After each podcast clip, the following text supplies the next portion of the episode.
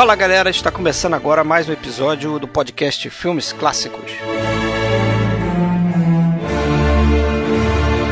Esse é o episódio número 28 e nele abordaremos a parte final da filmografia do Kubrick, seus últimos quatro filmes: Barry Lyndon, O Iluminado, Nascido para Matar e De Olhos Bem Fechados, que foi aí o último filme da carreira do Stanley Kubrick, porque ele veio a falecer logo depois de terminada a edição desse filme.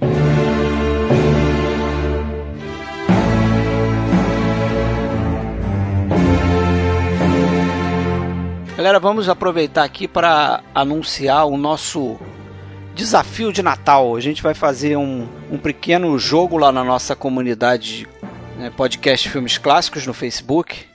Será um desafio simples. É o seguinte: eu, o Sérgio e o Alexandre, no dia 5 de dezembro, ou seja, esse episódio aqui está indo ao ar no dia 1 de dezembro, daqui a quatro dias, dia 5 de dezembro, a gente vai entrar lá no nosso grupo, podcast Filmes Clássicos, no Facebook. Cada um de nós vai postar quatro fotos de filmes. Né? E a ideia é o seguinte: quem quiser participar, entra lá, tenta decifrar de que filmes são essas fotos que a gente vai postar, né? Uma dica importante. São filmes que em algum momento aqui da nossa trajetória nesse podcast Filmes Clássicos a gente citou ou comentou mais profundamente, tá? Pode ser só citação de algum episódio. Então, se você ouviu aí boa parte dos nossos episódios, de repente você já vai ter uma vantagem. É simples, a gente vai contar lá quem acertar mais fotos vai ganhar o primeiro lugar. Em caso de empate, né, a gente vai dar prioridade para aquela pessoa que acertou a última foto é, mais rapidamente. Né? E o primeiro lugar vai ganhar aí como prêmio em casa, a gente vai mandar pelos correios um DVD duplo do Lawrence da Arábia, aquele DVD cheio de extras que foi lançado aqui no Brasil. O segundo prêmio será o filme Retorno de Vassily Bortnikov, o último filme do grande diretor Pudovkin, diretor russo. Então é fácil, dia 5 de dezembro vão estar lá as 12 fotos, né, quatro de cada um de nós aqui, para vocês tentarem acertar lá na nossa comunidade Podcast Filmes Clássicos no Facebook. Então, se você ainda não conhece o nosso grupo, você pode acessar direto pelo Facebook, né? Podcast Filmes Clássicos, é a nossa página, lá você pode chegar no nosso grupo, ou então você entra primeiro no nosso site oficial, filmesclássicos.com.br. Lá vai ter uma postagem também com o link desse desafio de Natal que a gente está promovendo.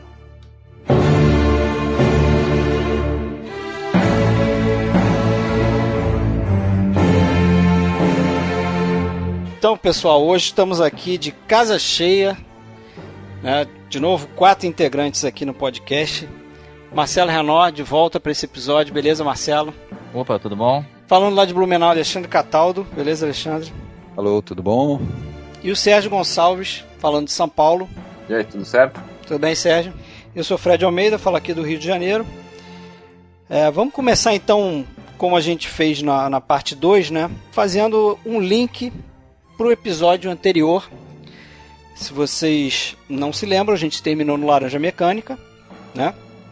Um filme que recebeu duras críticas, é, sobretudo por conta da violência, né, e do sexo no, no filme, e eu acho que isso meio que é, é, é, influenciou na escolha do Kubrick para o próximo filme. Não sei se vocês têm essa percepção, né? Que é o Barry Lyndon, não é que a gente vai começar a falar, né? Mas por que que você acha isso? Por que que você acha que influenciou?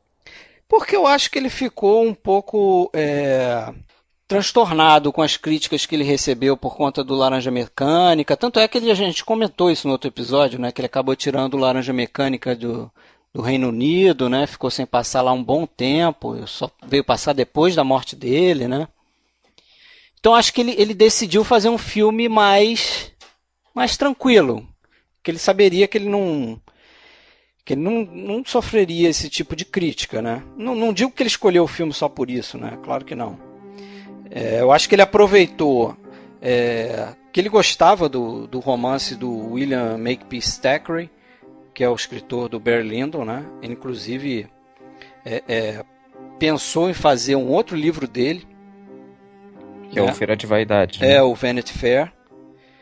Mas aí começaram a produzir uma série e ele, e ele acabou desistindo desse projeto e foi pro Barry Lyndon. É, o que eu li também sobre o Feira das Vaidades é que era ele considerava um livro tão grandioso que ele sentiu que não conseguiria fazer um bom filme, ia ser muito limitado, né? Ia ficar muito aquém do livro, ia ficar muito, ia ter que comprimir muito a história, né? Então ele ele acabou optando por fazer um outro livro menos é, é, grandioso, exigente, é. é. menos exigente, até menos conhecido também do do Thackeray que era teve, o, o Berlindon, né? E teve muita gente que estranhou isso, porque o Berlindon não é um livro tão conhecido, ele não é um, considerado um clássico da literatura inglesa. Na verdade, o título é mais extenso, né? É Tem... É enorme, né? É quase como se fosse o Doutor Fantástico, uma coisa gigantesca que eu não sei aqui, nem anotei, porque é enorme mesmo. É, é mais, mais um tem, título, ele né? tem, é, não, ele tem um título, eu tinha eu anotado, é, é The, Luck of, The Luck of Barry Lyndon, a sorte é, de Barry Lyndon. Ele foi lançado com esse título e depois foi republicado com Memórias de Barry Lyndon. É, mas tem, ele... mas tem um daqueles títulos compridos, sim. Tem, gigantesco, um sim. Muito maior que o Doutor Fantástico, é. É, é enorme. É, porque ele foi lançado seriado, né? Ele foi lançado em, em um, uma espécie de jornal, então era de semana em semana um pouquinho. E aí juntou aquilo um calhamaço num livro 10 anos depois. E é um livro do século XIX, né? É. E que muitos dizem que é dos primeiros romances a ter a figura de um anti-herói. O Barry Lyndon é um, um anti-herói, né? É, é, até foi por isso que eu fiz aquela pergunta para você, porque realmente assim, eu, eu li o Barry Lyndon já tem alguns anos. Não é um grande livro, não, para ser bem sincero. Mas é, ele é um pouco divertido, o que é engraçado é porque o, o Barry Lyndon do livro, ele lembra o, o, Alex, claro que guardado as devidas proporções, porque o Alex é um louco, furioso e do futuro, né? Mas ele é um cara imoral, ele é assim, ele tem, ele acha bacana ele ser sacana, entendeu? Ele enganar os outros, ele acha isso mó barato, ele não tem a menor autocrítica nesse sentido. E eu acho que o, o Kubrick, e muita gente acha isso também, deu uma limpada no cara para fazer o, o Barry Lyndon. É, inclusive ele, ele trocou a narração, né? Porque, como você falou, no livro, eu não li o livro, mas eu li sobre. É, a narração, é, a narração é, dele, né? E é uma é. narração meio. Você não.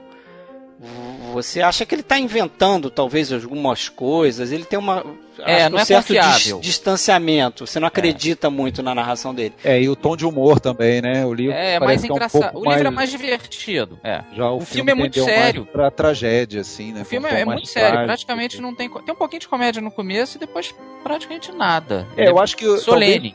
Talvez, talvez o que ficou com um tom le muito leve de, de, de, comédia, de ironia, não diria comédia, ironia é, é na narração do filme, né? Que aí é. não é do, do, próprio Barry Lyndon, né? Um narrador, vamos dizer, externo. Que é muito boa a narração, aliás. É, né? é, é legal. Boa. Inclusive, ele narra coisas que vão acontecer, né? Ele, ele Isso, dá é, dicas de coisas que vão acontecer e algumas vezes com um bom toque de ironia ali e também é, é, interessante que esse narrador é como se fosse um ser onipresente, ele parece que é, é quase Deus ou o destino falando assim, né? Como se fosse coisas inevitáveis que vão acontecer na vida do cara mais à frente, como você falou, né? Coisas que vão acontecer. É. Acho muito interessante a narração ali do, do filme. Talvez no livro é, é, talvez não, com certeza era uma outra, uma outra pegada. É uma coisa. outra pegada. Lembro, claro que o Laranja Mecânica muito aliviado, claro que não tem a violência, né? Mas ele é um sacana, ele casa por interesse mesmo, escancaradamente. É. Agora é um filme também que ele fez aproveitando o projeto do Napoleão dele, né? Porque ele Foi, pesquisou ele pra cacete pro, pro Napoleão, né? O filme Exatamente. que não saiu do papel e aí ele começou a, desenvolver o Berlindo também a partir das pesquisas que ele fez para Napoleão. E manteve o, o filme segredo, né? Como ele depois de um tempo passou a fazer, né? Nem, a, nem a, a, a Marisa Berenson, que faz a Lady Lyndon, né? Uhum. Nem sabia direito algumas coisas do filme, quer dizer, até os atores envolvidos sabiam poucas coisas assim sobre o filme em si. Agora, o que, que vocês acharam do filme? O Fred parece que, que melhorou a opinião. Né? Cara, né? dessa revisão, desse, desse total aí que a gente fez do Kubrick, essa passada total, eu acho que foi o filme que mais é, é, melhorou para mim. Ah, foi o que mais cresceu, né? Foi. Você diz é, de todos ou desses quatro? De todos, de todos, todos que a gente viu. Todos que a gente viu. Olha, no meu caso eu só não vou dizer que ele cresceu muito, porque eu já tinha gostado muito. Barry Lyndon, eu acho que desses principais, de, de, de todos talvez filmes do Kubrick, foi o último que eu vi. Assim, eu vi, deve ter uns seis ou sete anos. E eu lembro que até você comentou que sentiu vontade de. Outro dia você reviu e já sentiu vontade de rever. É. Isso aconteceu comigo na época que eu vi pela primeira vez. Eu vi e alguns dias depois eu já revi. E dessa vez aconteceu novamente isso. E assim, eu já gostei muito quando eu vi é o tipo de filme que me conquista, assim, é uma, uma trilha sonora é, erudita, fantástica. E... Eu acho o, o, filme de melhor fotografia do Kubrick. Fotografia. Ah, sim, é. Eu, espetacular é aquilo que a gente até comentou lá no grupo, né? Botamos, você botou aquela enquete lá e é, não dá para dizer, ah, é o meu preferido Kubrick. A gente vai, vai variando de acordo vai, com vai. o momento. Então, assim, agora que eu revi e tudo mais, eu, hoje é o meu preferido, assim, é o filme que de se todos? falasse, ó, se falasse, ó, escolhe um agora para sentar e rever, eu ia querer rever o Berlindo mais uma vez. Assim, é, é mas ah, eu claro, pau a pau com vários outros. E Glória Feita de Sangue, que eu sempre citei como o meu preferido e continua sendo um filme que eu adoro. Laranja Mecânica em segundo. Agora, vocês não acham que é um filme que exige bastante maturidade do, do é, espectador? É, não é um filme para todos os públicos mesmo, não. Não, a pessoa tem que ter paciência. Não é um filme que você vai ver quando adolescente, mesmo que você seja cinéfilo, como a gente era cinéfilo quando adolescente. Não, não é, com certeza não é. É o segundo filme mais longo do Kubrick, né? Só perde pro Spartacus. É... Três horas, né, praticamente. É, tem mais, então, é três horas. E o filme tem um, um, ritmo de. Mas fala aí, Sérgio, Muito mas o filme lento. tem um ritmo do século XVIII mesmo. É. Olha, eu, eu gosto do filme, mas não é dos meus preferidos do Kubrick, não. Eu acho que ele é muito mais é, eu gosto muito mais dele pela forma do que pelo conteúdo, para falar a verdade, sabe? A fotografia é lindíssima, aquele cenário, são pinturas, né? Assim, uma atrás da outra. Mas eu não gosto, não curto muito assim, o roteiro, a história como um todo, mesmo as interpretações, eu não acho que não tem nenhuma grande interpretação nesse filme. Eu não gosto muito do Ryan O'Neill. Eu acho que ele é meio raso. É, os atores do... não são muito marcantes. É, não, né? para mim eu sinto que falta alguma coisa né, quando eu Mas assisto Barry Lyndon. muito. É, eu já assisti umas três vezes Barry Lyndon. Não é um que eu Mas assim, ah, vou rever um no público. Então, não, não chega a incomodar. É, esses filmes do Kubrick Porque os filmes tá são meio, os atores são meio passivos. O Ryan O'Neill é para ser um personagem passivo. É, As vamos, coisas vamos, acontecem com ele. Vamos, né? vamos, vamos combinar aqui, usando uma expressão tola, né? Do momento, é, vamos combinar que, porra, a gente tá falando dos filmes do Kubrick, dos principais filmes do Kubrick, é só filmaço, né? É, então, é, é, exatamente. Guarda, tem que guardar as devidas proporções. Quando eu tô falando isso, eu não tô dizendo que ah, o filme é ruim, acho que é um filme claro, fraco. Claro, Não é um filme fraquinho, longe disso. Hoje mas ainda, eu né? acho que falta, assim, para estar tá no mesmo nível de alguns outros, pelo menos uns três ou, ou os quatro que eu coloco na frente dele, assim, sem parar para pensar, sabe? Agora, desse, desses quatro que nós vamos comentar hoje, para mim, sem dúvida, é o melhor. Assim, eu, eu acho muito mais, um filme muito mais divertido, por exemplo, de ver o Iluminado. Né? Muito mais, é um entretenimento muito melhor. Né? É, mas, como filme, assim, como é, obra mesmo, eu, eu, eu cito Barry Lyndon. É. Né?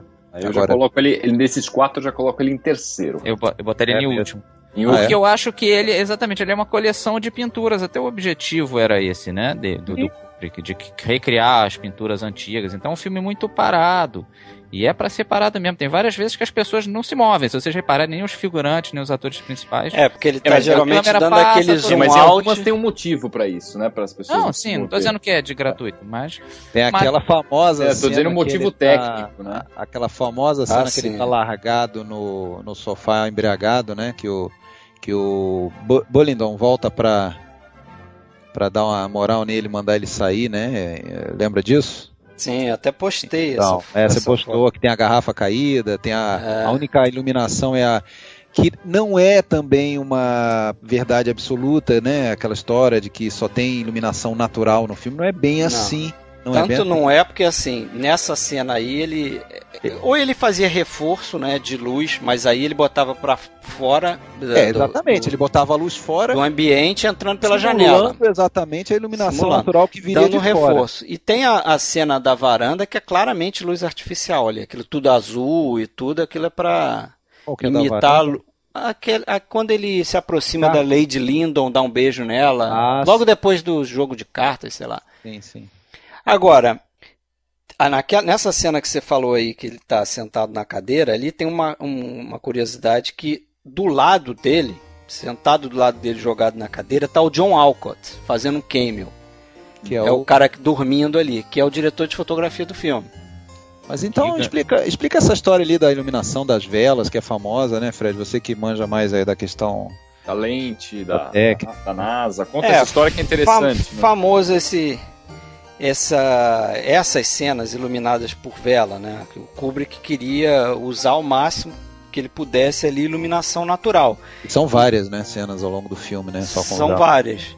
E e ele queria, inclusive, nessas cenas onde eles estão num ambiente fechado, ali jogando cartas, ou conversando, ou jantando, tem uma cena que eles estão jantando só à luz de velas.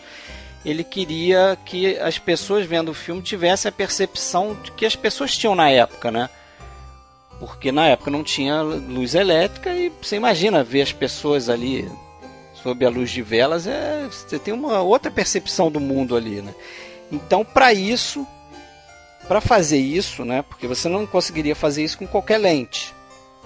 Ele teve que, que conseguir uma lente que a NASA pediu para a Zeiss, que é um fabricante de lente, desenvolver para colocar no módulo lunar, acho que foi na Apollo 11, sei lá, para tirar fotografia. E era uma lente que tinha uma abertura muito grande, né? Que aliás é a lente que tem o um recorde de maior abertura de, de, de todas as lentes usadas no cinema, essa lente é a de maior abertura, que é F07, 07, né? né? Porque sabe, fotografia, pô, a minha máquina aqui, por exemplo, a abertura dela é 2 ponto alguma coisa, o máximo que a, que a lente abre, entendeu? Abertura é, máxima da lente. Tá, em termos, colocando para o leigo, isso aí significa o quê? Significa mais entrada de luz na câmera, né? Então ele vai conseguir captar imagens de uma qualidade boa mesmo num ambiente pouco iluminado, seria isso? Mesmo é no ambiente ter... É, mas boa em termos. Boa né? em termos. Perde a porque perde a profundidade. Completamente, é. Exatamente. Completamente a profundidade. Né? Perde completamente a profundidade de campo. Inclusive, se você olhar na cena com atenção, é, você vê o rosto do ator no foco e muitas vezes a mão do próprio ator não está em foco. É, vai ficar chapado quase como num quadro mesmo, não, né? E que muito intenção, por né? isso, muito por isso as pessoas não se mexem. Eu acho que isso mexeu no próprio fazer o filme. Eu acho que ele já bolou ficar todo mundo mais estático, porque se ficasse mexendo, a pessoa ia ficar entrando e saindo de foco, ia ficar é, muito esquisito. Por isso, por isso que eu comentei, né, que essa, essas cenas paradas tinham um motivo técnico tinha, também tinha. De, de, acontecer, né? Não podia ficar mexendo. E não era só a câmera, só por, por questão do foco. Eles tinham dificuldade até na própria câmera de chegar ao foco. Parecia uma câmera de vídeo auxiliar para chegar num foco e conseguir fazer a cena. Deve ter sido um negócio não, é, completamente sofrido fora, sempre é, né? Os filmes do Kubrick ah, sempre cara, são mas sofridos é, Mas eu, eu acho que o resultado é bacana, assim, a intenção. Ah, eu acho que visualmente, fica lindo, fica lindo. Visualmente é um filme nota 10, concordo é. totalmente. Mas em termos de conteúdo, que foi mais ou menos o que o Sérgio falou, né? A forma ótima, mas o conteúdo falta, porque ficou. Não, não é tão interessante a história. Eu acho, por exemplo, quando chega no final, que tem o Lord Bullingdon ali, eu acho excelente. Porque tem um, não, um personagem que tem uma raiva eterna lá do Barry Lyndon e quer se vingar dele. Aquele duelo final eu acho maravilhoso, né? Que até. É engraçado porque é tudo imoral e, no final ele até tenta ser um cara digno ser, cara e se ferra. Se ferra. é. se ferra. Então isso é. foi, ficou bacana, né? E eu acho até esse filme, para mim, é uma mistura de 2001 com o Laranja Mecânica. É a lentidão do 2001, né? Um filme contemplativo e tal. E, e, e a imoralidade do, do Laranja Mecânica. Não sei se vocês também é, pode ser. veem assim, mas eu vejo pode. bem um mix ali. É. Na verdade, o personagem do Barry Lyndon no filme, né? No, eu também não li o livro, você, você poderia dizer melhor e já, já até comentou, mas é, ele não chega a ser um, um sei lá, um, um babaca completo, né? Um cara, no fim ele é, no fim ele é, bate, no, no, no, no, fim, é, no fim ele é, mas uh, a, de certa forma ele, ele vai vai galgando isso aí, né? Ele não, ele não começa como um, ele, ele é um cara meio sem rumo ali, né? Perdeu o pai, jovem, tudo, ele não tem não tem Mas alguém é para tá botar ele na linha, né? No é, filme. no filme. No é. livro ele é o agente da coisa, ele não é vítima de nada, ele que vai, vai fazendo nada, as coisas, é. e vai enganando os outros, e vai roubando, e vai...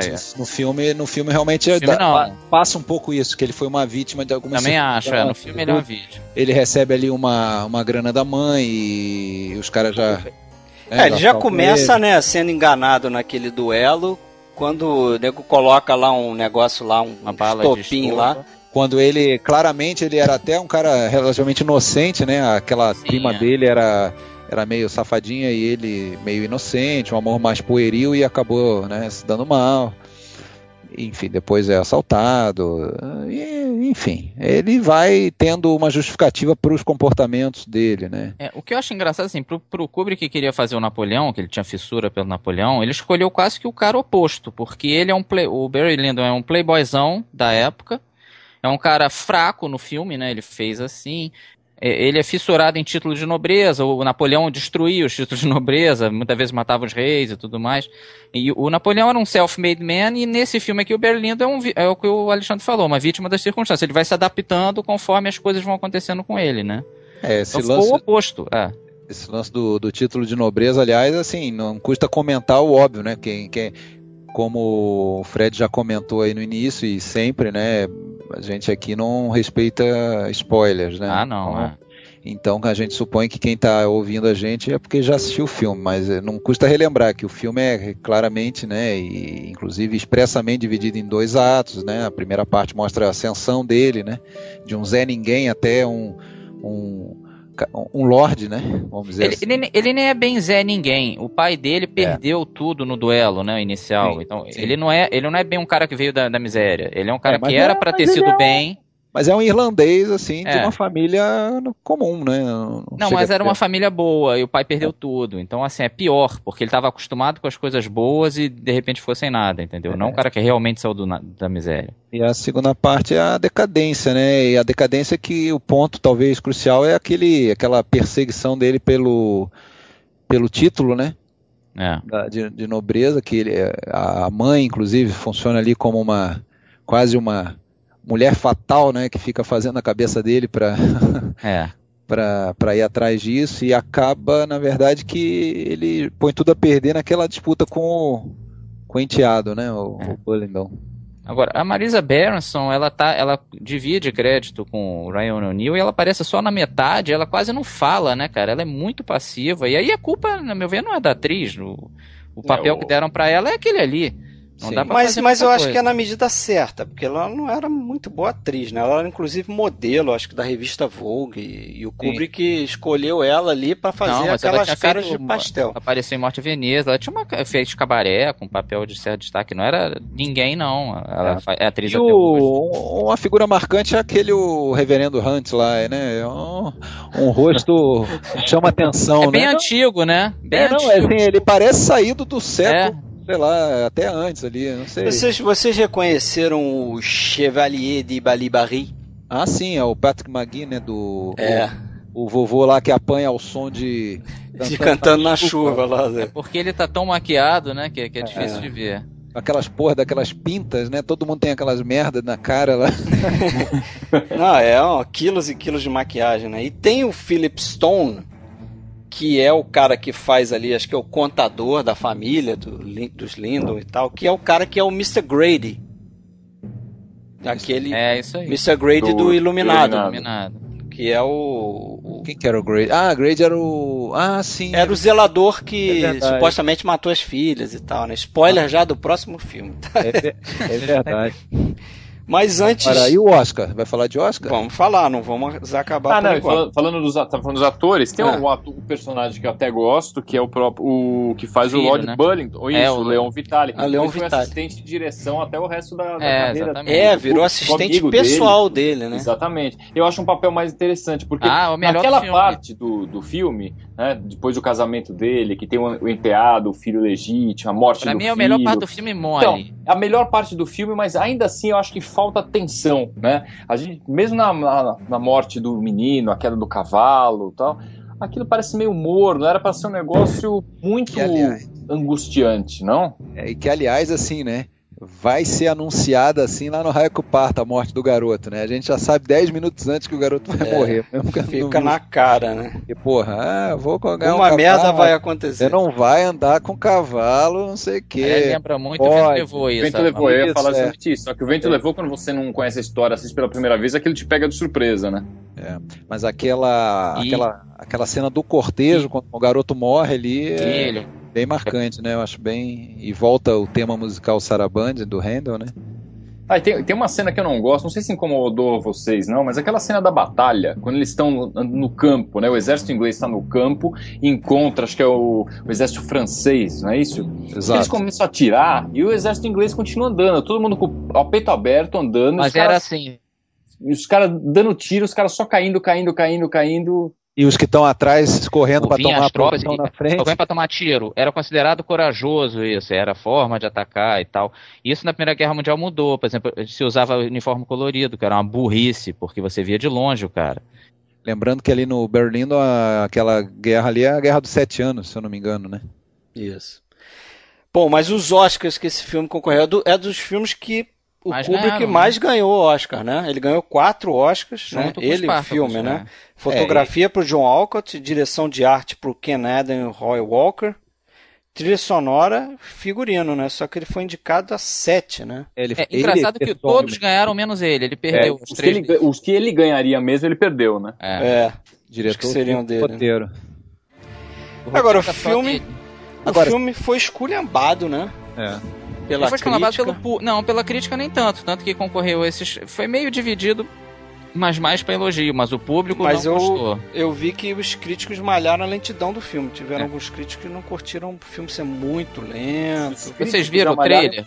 O trailer tenta dar uma ideia de que é mais ação, assim. Ele tenta vender que o filme é mais. é, Deve ficar mostrando só guerras, né? e É. E o filme realmente é parado, assim. Mesmo o Alexandre que gosta. Ele, ele é um filme lento mesmo, não tem é. jeito. Eu gosto como. apesar disso. É, Agora, e eu tô o- acostumado também, problema nenhum. Mas que é lento, é. Não tem como É. fugir. mas também não chega a ser um Tarkovsky, né? É um filme lento, mas é. Olha, eu boto na, ali, cara. Eu boto. É, eu boto não, na é- linha do Stalker. Eu Agora, eu boto. não tô acho- sozinho, não, hein? O- Não, eu sei que não. eu- aliás, eu nunca tô sozinho, em quando- porque sempre tem um bom e velho Scorsese do meu lado. Que é, que é o preferido dele, né? Do É. Kubrick, né? Não, do, é, Entre os filmes do Entre os filmes Kubrick, do Kubrick. o do próprio. Kubrick, segundo ele, era o de olhos bem fechados. Porra, vai se fuder. Pra mim era o. Só, não, só pelo fato de ser o último. Era, era, ele Ah, mas ter é falado claro, isso- é o, é que tava falado perto dele. isso no dia que morreu lá. Qual foi seu filme preferido? Ele tá lá agonizando. ah, foi o último, ele só lembrava desse. O jeito- não, o jeito que ele ficava obcecado quando fazia um filme, né? Ele se apaixonava por aquilo ali e só vivia aquilo, né? Mas Então- sabe o que eu acho também? Assim, além de ser lento e tal, eu acho ele o filme menos rico desses quatro. Ele tem menos coisa pra você se debruçar fora a fotografia, mas assim, se analisar, assim, trilha sonora. não tem outras leituras. O que tá acontecendo é aquilo ali. É, se a gente tirar a fotografia é o mais direto, da né? iluminação, o Talvez. que, que ia sobrar do filme? É isso A trilha sonora, A vocês trilha não- A sonora. trilha sonora é linda. é. É, Tá, pô, Ok, ele a sonora é peças, bonita. Inclusive, ele tava fissurado pela música do, do, do trio do Schubert lá, que foi composto depois da época ali do que se passa a história, né? Final do século XVIII. Mesmo assim, ele meteu lá, não? Ele não se, ele não se preocupou de, de serem músicas contemporâneas da história, né? Não se restringiu só É. aquilo, né? E, E- só pra citar o- é o Leonard Rosenman, que eu até citei na, no de Grandes Trilhas. Ele ganhou pelos arranjos, né? Da, da- É, ele fez os arranjos, né? Acabou que eu dei uma roubadinha naquele de Grandes Trilhas, que a gente não ia comentar. Principalmente do Saraband do Handel, que aparece várias, com vários arranjos diferentes ao longo do É, filme. triste, exatamente, né? O É, o- denso, ele é, trabalha bem isso. né? Duelos fica bem legal, no, na abertura, no encerramento. aquele, a- aquela trilha do duelo final lá é, é magnífica. Aquela, é a parte mais tensa, acho que, do filme, né? Quem atira Eu vai não atirar. vai consigo acertar. deixar de rir quando o guri erra o tiro lá. Eu acho É, aquilo muito ele quer atirar engraçado. de novo, né? É, E tipo, toma um susto, né? Ele toma um susto. Não, mas explodiu aqui. Não, agora você tem que dar oportunidade pro Quer entrar com Lord recurso, Lyndon né? lá. Quer entrar com recurso, não. É, é, deu uma já era, perdeu o Playboy. Tirando. Mas vamos pro próximo, galera. O Iluminado, The Shining.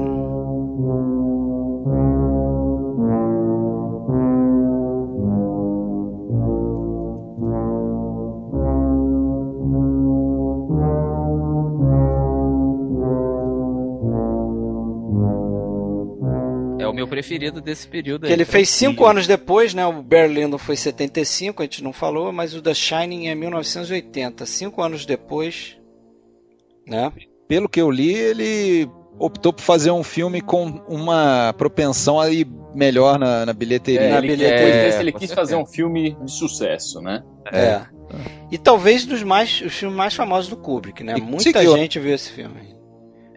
Hoje em Não certeza. cinéfilos já viram, assim, da Mas nossa foi o filme né? mais malhado, disparado pela crítica. Ele concorreu à Framboesa de Ouro. ele- na época, o pessoal arrasou o filme. É, muito por causa da, Não Olivia. Palito, né? É, mas, eu, mas- vocês mas acham fez que ela tá É mal? Shelley Duval. Mas Cara, o eu acho que ela arrebenta no filme. Eu cara. Ah, mas eu ela é ela irritante, cara. Ela é acho ela irritante. Mas ela, excelente. sim, mas pedia isso. Ela tinha que ser uma Ela é. Pedia. Mas sabe, sabe qual é a crítica principal? É porque no livro do Stephen King, a personagem da Shelley Duval é uma mulher forte. Sim, ele mudou, né? Ele mudou completamente. Ele, ele criou uma mulher, inclusive, que ele era acusado de ser misógino muito por conta do papel do, da Shelley Duval. Porque ela é uma mulher que faz tudo pro, pro Jack Nicholson, né? Faz comidinha, roupinha, não sei o quê. Aceita o- todas as grosserias dele, de, de biquinho calado, cuida do filhinho dele. E na hora de reagir, de se defender, ela fica lá.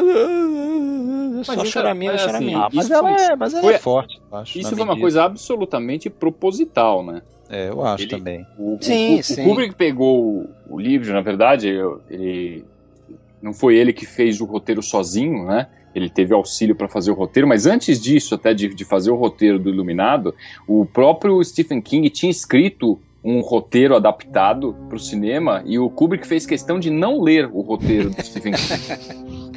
O Kubrick deu uma sacaneada no, no Stephen É, ele deu uma de Hitchcock. Ele pegou a- o original ali, ah, e agora eu vou fazer o que eu quiser disso. E dane-se.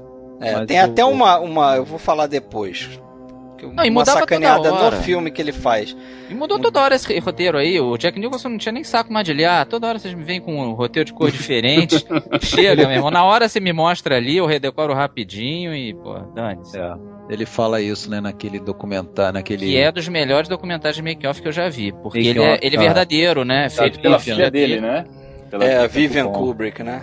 E é, É muito, muito- bom. Quem não Muito viu, além de ver o filme, pô, é um complemento excelente, porque mostra a realidade das filmagens. Porque geralmente make-off é uma palhaçada. É, É, ator verdade. sendo político com o diretor, porque ele não sabe se vai trabalhar com o cara no futuro, então diz, não, fulano de grande visão, sabe tudo que tá fazendo, a família. Foi uma família, esse filme deu quase se matando aquela porra.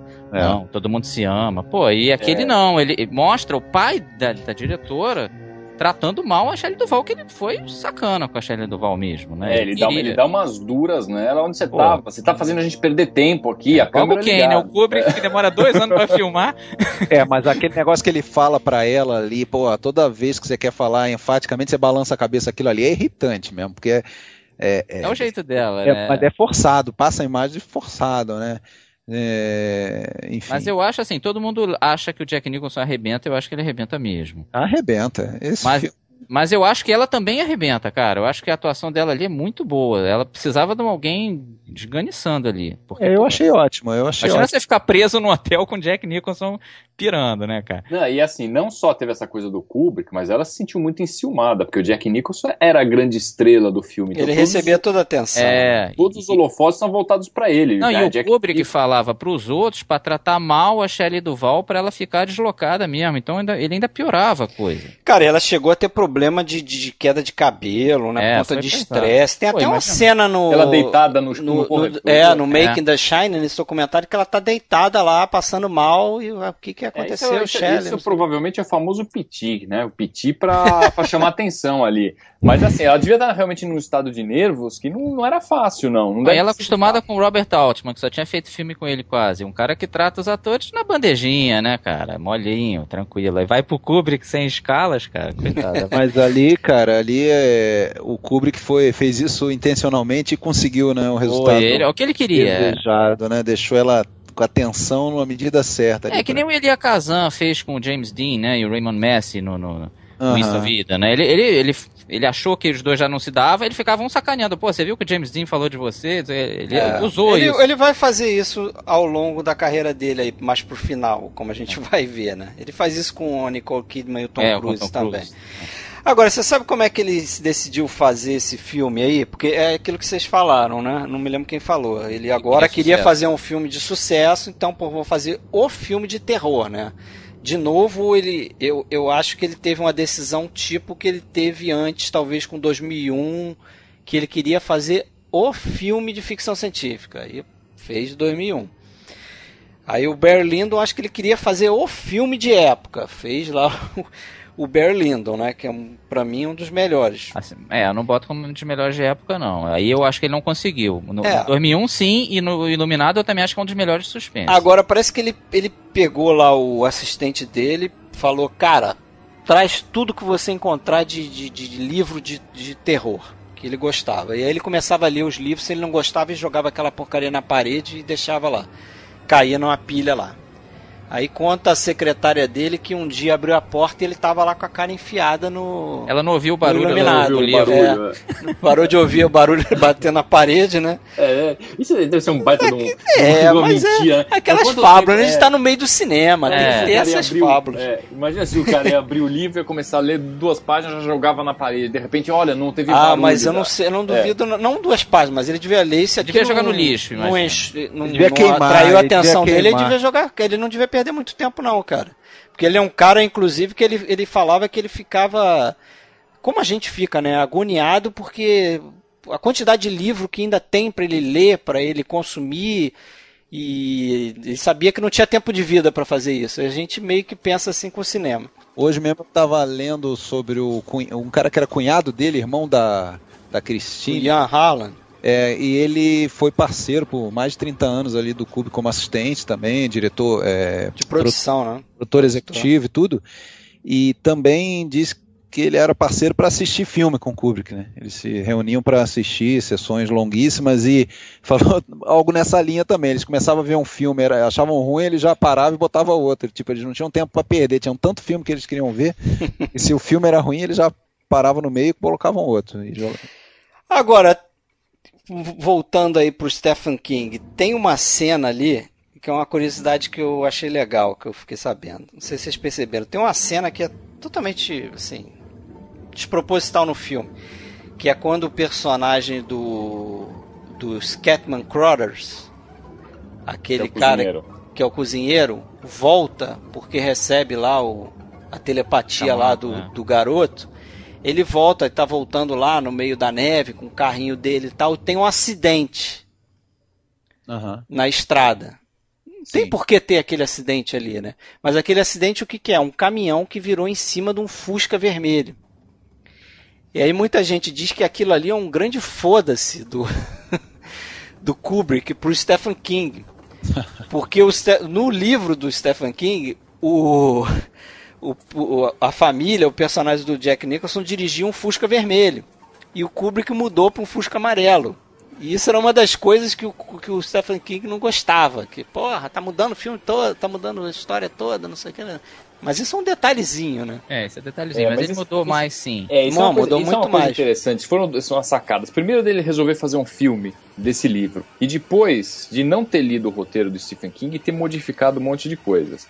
É, quando, não sei se vocês, vocês leram o, o Iluminado, né, o livro do Stephen King, mas tem muitas passagens lá, quando a gente vai ler, ainda mais depois de conhecer o filme do Kubrick, várias passagens que a hora que você lê aquilo, eu só pensava uma coisa, a hora que eu li algumas passagens, eu pensava, obrigado Kubrick, obrigado Kubrick, obrigado é, Kubrick. meio por aí. Porque tem umas coisas muito. É um bom livro, mas é um bom livro, é um perde, bom livro, mas assim, eu acho bem. que o filme é muito melhor. É, eu também é. acho. As coisas que o que o Kubrick modificou e o que ele enxugou, o que ele tirou, só melhoraram a história. Primeiro, que a história do. Vale a pena a gente falar um pouquinho sobre o livro. A história do Iluminado é uma história de terror clássica, né, de um hotel assombrado. Quem tiver curiosidade e quiser, existe a minissérie que foi produzida em 97 pelo Kubrick, que foi uma minissérie acho que em três capítulos, que chama O Iluminado. Ele fez do jeito que ele queria, com a Rebecca não, pelo King, pelo, é, pelo o, King. Pelo, pelo King, eu falei Kubrick, não, pelo King. O, o próprio Stephen King produziu, porque agora eu vou fazer a minha versão do jeito que eu acho que vai ser Iluminado. E assim, é muito fiel ao livro, mas é inferiormente inferior ao filme do Kubrick. Inferiormente. Ah, é. Para vocês terem uma ideia né, de algumas coisas, é, quem, não, quem não conhece, por exemplo, aquele labirinto, que acho uma das coisas mais magníficas É, que tem no fantástico. filme. O labirinto não existe no livro. Não O que existe. existe no livro são os arbustos que são se podados em mexem, formato, uma formato de bichos e eles se mexem. Né? Na hora que o, isso. que o cozinheiro. É, a hora que o cozinheiro tá voltando lá pro hotel, tá chegando, tem um bicho, não sei se é um coelho, um, acho que é um cachorro em forma de arbusto que ataca. Então ele luta com o arbusto. Né? É, não dá o pra cu- imaginar, né? É, é, aquilo assim, é, é- chega a incomodar, né? Você fala, nossa, mas que bobagem isso, Eu né? concordo com você, Sérgio. O Labirinto é uma das coisas mais sensacionais legais. desse filme, O mais labirinto, é, o labirinto é magnífico. Outras duas coisas que eu simplesmente adoro nesse filme, que, lógico, não, não, não existe, no, não existe no livro, nem tem porquê, porque principalmente a questão do triciclo, que é muito visual, né? Tem a questão É, da, é. da headcam que a gente vai falar, mas aquela coisa do triciclo foi uma sacada que ele teve, até de fazer os cenários todos conectados para poder fazer essa esse plano sequência, né, com a, com a câmera manual, aquela questão da, da, da, da máquina fotográfica, acho uma das grandes cenas do filme, da máquina fotográfica, da máquina de escrever, né, Ah, que é a hora sim. que a, que a, que a Wendy chega lá para ver o que ele está fazendo e encontra a, a clássica frase. Então são Algo. coisas que ele Aí. acabou colocando na história que só melhoraram, modificou coisas, modificou várias coisas, né? Modificou até o final. é Mas não chega a ser não reconhecível, né? Modificou, Não, não é- mas é parecido, é. É parecido, Não, não, mas- mudou bem. O Não, final é- mudou bem. O final Sim. é uma explosão no livro, né? Explode o hotel. O que é engraçado, assim, vocês viram a, vi- a versão estendida? É mais parecida com o livro um pouco. Porque tem, tem a questão, porque no livro uma coisa importante é que o pai é, é meio alcoólatra e ele quebrou o braço do menino é, e ele se culpa por isso, e a mulher também culpa ele por isso. A versão estendida enfatiza essa questão do, do, do, do pai querendo se redimir aos olhos da mulher e do filho, porque ele quebrou sem querer o braço do filho, ele bebia muito e tal, e, e no hotel ele vai piorando, né? Então a versão estendida ficou um pouquinho mais parecida com o livro por causa disso aí. Eu- vocês gostaram da versão estendida? Eu gostei, mas eu prefiro o filme sequinho. Não sei. Eu não lembro de, da Eu não, versão sei, estendida. eu não sei se eu cheguei a ver a estendida, sinceramente. Não, não Agora sei eu tô. se vi, não. Ah, mas são algumas cenas só, né, Marcelo? no- Da, É mais no começo, né? Tem uma conversa longa da mãe e o filho com a, uma médica. Ah, é, então eu vi. Eu vi a versão estendida, porque eu não É. lembrava da versão eles original. falam, eles falam, mas é, o livro realmente é um ponto importante isso, que o, que o pai tinha quebrado É central. o braço isso. do menino. O pai era alcoólatra. Inclusive, muita gente criticou, critica a atuação do Jack Nicholson, porque fala, ah, desde o início a gente já sabe que ele não é bom da cabeça, que ele é meio maluco, que ele não é, não é um cara do bem. O cara, o Jack do livro não é um cara do bem mesmo, porque se ele tinha realmente quebrado o braço do menino, ele bebia pra burro. E essas coisas são citadas sim no, no filme, né? Do, do Kubrick, mas não é dado muita ênfase essa questão da bebida, é tudo assim, en passant. E a gente acostumou, na verdade, a ver o Jack Nicholson nesses papéis meio, meio de maluco, então seja parte do pressuposto que ele vai ficar doido. Mas eu, É. eu não vejo Ah. dessa forma, né? Eu acho que é uma grande atuação. Não, fantástico. E, É, pra mim é um o- filme nota 10, eu não tiro nada do. É do uma, menino. uma cena que tal- não é muito comentada, mas que eu gosto bastante, é justamente a abertura do filme, né? Aquela Pô, tomada de helicóptero lá pelas montanhas do. Começa num lago, né? E vai subindo, acompanhando a estrada ali das montanhas do, do Colorado, né? Do. Desculpa, da. É, do Colorado, né? É, e, e- e culminando lá na música, Montanha Luciano. Nevada com a música, acompanhando ali Que o carro legal, dele, né? Até não e- foi o Kubrick que filmou, foi um cara especialista em filmagem de helicóptero. E É, nem a equipe do Kubrick estava conseguindo. Eles, eles usaram parte dessa filmagem depois no final de Blade Runner, né? É, exatamente. E, a, stars, tá? e só uma curiosidade, né, que vocês com certeza sabem, esse hotel existe mesmo lá no, não se A chama parte de fora, é. é, Overlook, né, tem um outro nome que agora eu não me recordo, mas esse hotel está em operação lá, inclusive você pode se O hospedar nome lá. do hotel é Timberline Lodge. Mas a É. parte de dentro não, a parte de dentro é foi estúdio, tudo. É, eles, film, eles filmaram a fachada, né? E parece que o Stephen King começou a escrever o livro a partir do, de um outro hotel que ele ficou. E a partir dali que ele teve a ideia de fazer o. Mas É, mas o- parte da fachada também, também era cenário, existia um cenário. As, É, as- eles alteraram As tomadas um mais distantes realmente são desse hotel que existe, o mas foi construída uma fachada, assim, para. Mas como era de se esperar, né? Como era de se esperar, qualquer atração turística vai ter no- nos Estados Unidos principalmente, você pode ir lá se hospedar e vivenciar uma The Shining Experience lá durante um, alguns dias. Né? É, Você pode ir no maluco. quarto 237, coisas desse tipo, né? É, mas teve até uma confusão aí a respeito desse quarto, né? Porque no romance o quarto é 217. Aham. E aí o Kubrick teria mudado porque o hotel pediu. O hotel pediu. Não, aqui tem um quarto 217 e, pô, provavelmente os, vai, os hóspedes não vão querer ficar nesse quarto depois de ver o filme. Então, por favor, mude o, mude o, o número do Contrário, né? Às vezes, às vezes a curiosidade. É, hoje o pessoal ia querer ficar nesse dos quarto. Né? do É. terror. Aí ele mudou pro 237, que supostamente não, não tem. Agora, esse filme é, é ideal para comentar. Vocês já fizeram dois episódios sobre o Kubrick, já devem ter falado a exaustão disso, mas eu estava comentando com o Marcelo antes da, da, da gente Nossa. iniciar a gravação. A, talvez a maior característica comum dos filmes do Kubrick que fica é que é um repertório de imagens que ficam gravadas para sempre na, na- na cabeça de quem vê o filme. Né? Você É. não consegue confundir mais. é, você basta ver um frame ali que você vai dizer é desse filme.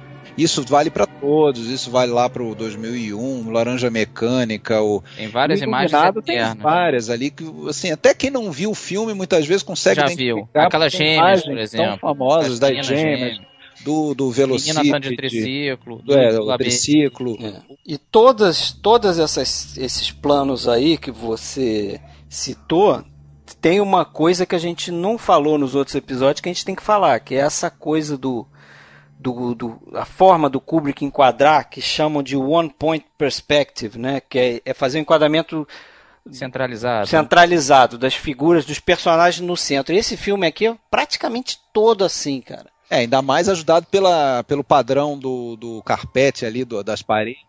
É, fica uma coisa bem geométrica, bem bacana, né? Assim, Quando é- ele tá naqueles corredores, ele faz isso direto. Quando ele tá no labirinto, ele faz isso. Quando ele tá enquadrando o, o, o Jack Nicholson subindo a escada, ele tá sempre fazendo isso nesse filme. Ele faz isso em outros filmes também, vai virar meio que uma marca registrada dele, né? Tem inclusive um vídeo que um cara fez juntando uma porrada dessas, desses planos dele, assim, um atrás do outro. É, e outra coisa legal que a gente, pra gente que, que gosta de, de, de- de analisar né, os filmes é justamente são o que você falou aí dessa, né? Tem várias outras, as marcas registradas dos diretores, no caso do Kubrick, né? Tem essa aí, tem aquela questão do, da, da- do zoom, né? Que ele, que ele gosta muito, tanto o zoom, zoom in quanto o zoom out, né? Muitas vezes O começa. Berlindo usou direto, é. Barry Lyndon usou direto, inclusive, principalmente aquela da. Quando ele vê a Lady Lyndon a primeira vez, ainda, ainda com o marido na cadeira de roda, né? Que começa É. na tacada na conversa ali do, dos dois. né, ele tá na, na mesa com, com. Acho que com o, o Balibari lá, não é?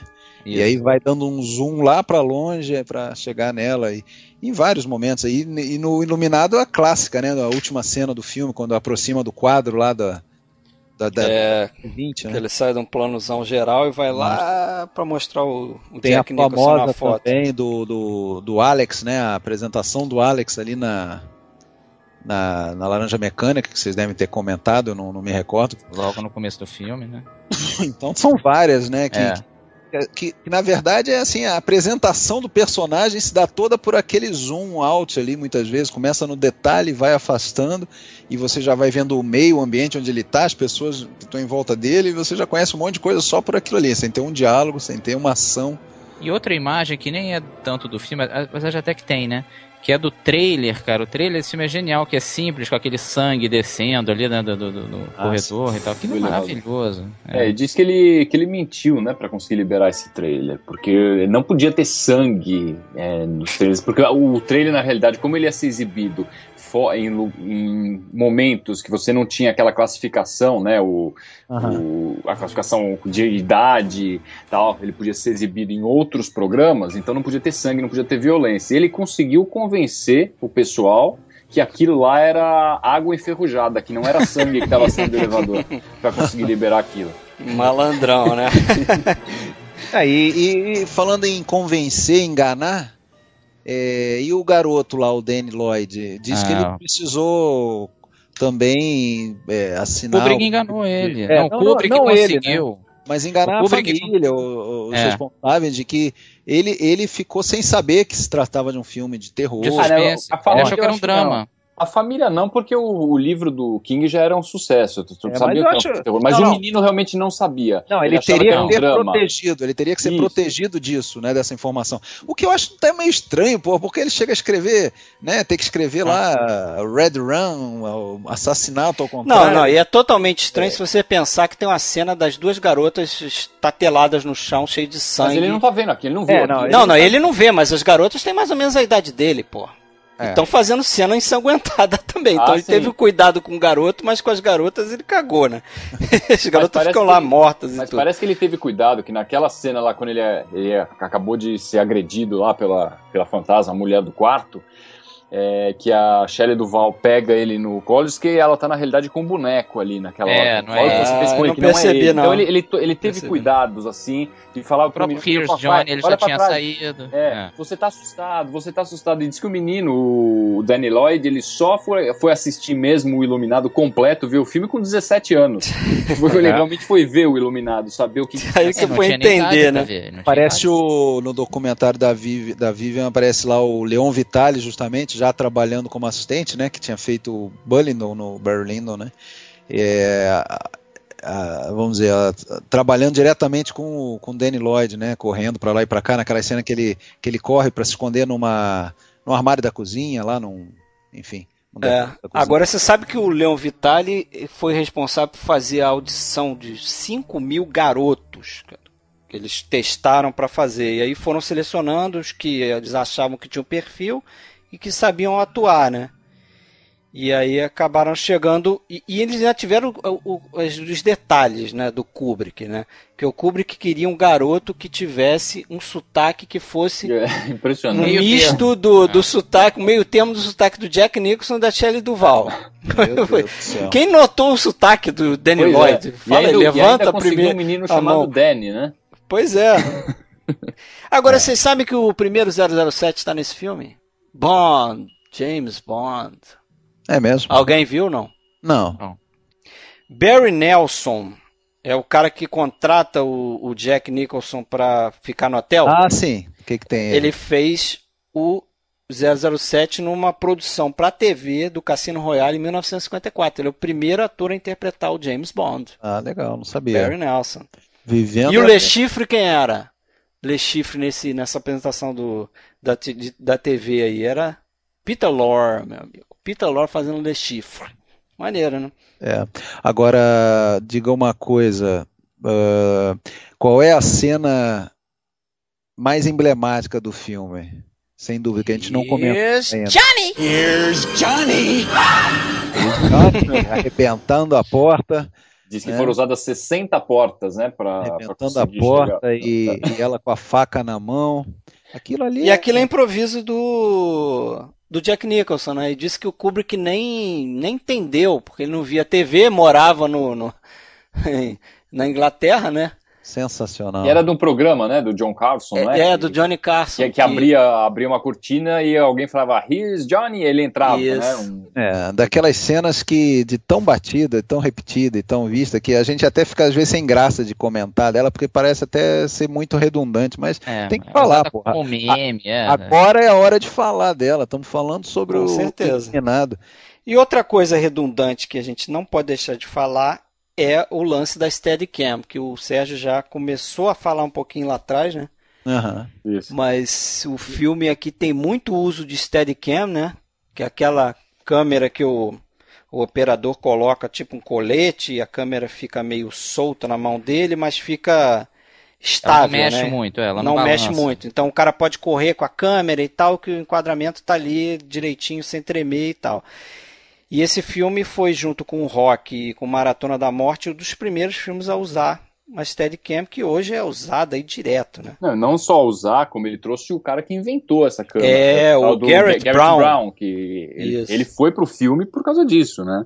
E o, o- as cenas do labirinto ali, né, no final, mais pro final do filme, quando o garoto tá fugindo É. dele, né, ali, ele usa e abusa daquilo ali. Não dava pra fazer aquela cena se não tivesse Não. o Steadicam, imagina, porque ia ter que Ia ter que colocar trilho na neve, É, né? Ia ter que fazer com, com guindaste, ia ser bem, bem difícil. Bem difícil, não ia- você não ia conseguir fazer aquelas curvas. Se você reparar, ele faz umas curvas junto com, com o garoto e faz com o Jack Nicholson também.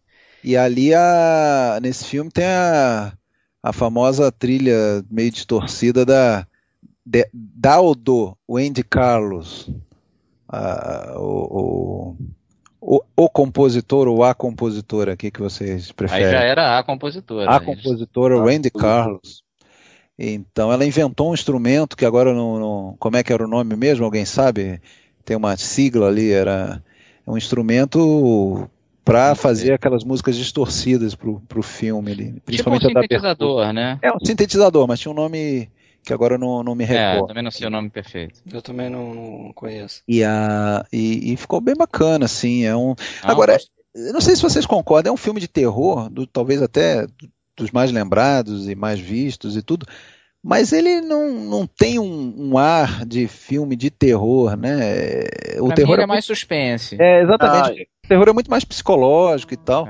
É, você pode até discutir, é um filme de fantasma ou é um filme de psicológico? É um filme psicológico. Pois é, esse foi o grande, ah, essa foi a grande virada do, do Kubrick em relação à história original, que era uma história de terror. Você assiste o filme, o, a série do produzida pelo Você não tem dúvida do que tá Stephen acontecendo. King, ele mostra, logo eles estão chegando no hotel, ele fica mostrando objetos se movendo sozinho, ele te mostra, olha, esse aqui é um hotel mal assombrado. É uma coisa, e assim, em termos de ter, isso é terror ou é mais psicológico? Eu acho que sim, é um filme de terror. Quando eu assisti a primeira vez o Iluminado, sei lá, década de 80, não sei quantos anos eu tinha, uns 12, 13, não sei. Foi aquela época do terror, que a gente assistia muito terror, que tinha aqueles Hora filmes sanguinolentos, Hora do Pesadelo, é, Sexta-feira 13, esses filmes que chegavam, né, filmes de terror. Aí quando você assiste Iluminado, não tem tantas cenas assim. Mas ele dá medo. explícitas. é. Ele dá medo, ele tem um Muito mais medo que esses filmes babacas de morte. E se você para pra analisar o que, que o filme tá mostrando, a coisa é muito aterrorizante. O cara tá mostrando simplesmente um pai correndo atrás do filhinho de 5 anos com um machado pra dar cabo nele com machado.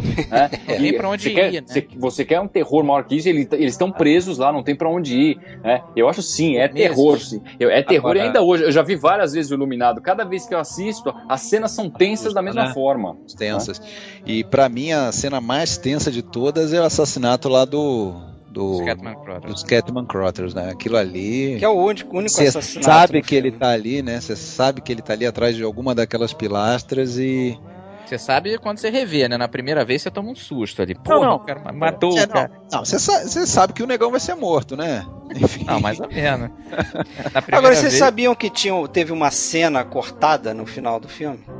Não, É, tinha uma Que cena ia deixar a hospital, coisa é. mais. é, ia deixar a coisa mais, Mais dúbio enigmática. Né? Porque era a cena no hospital onde estaria ali a personagem da Shelley Duval e o Barry Nelson, né, que é o Mr. Woman, ia visitá-la e falaria pra ela que não encontraram o corpo do, do Jack, né?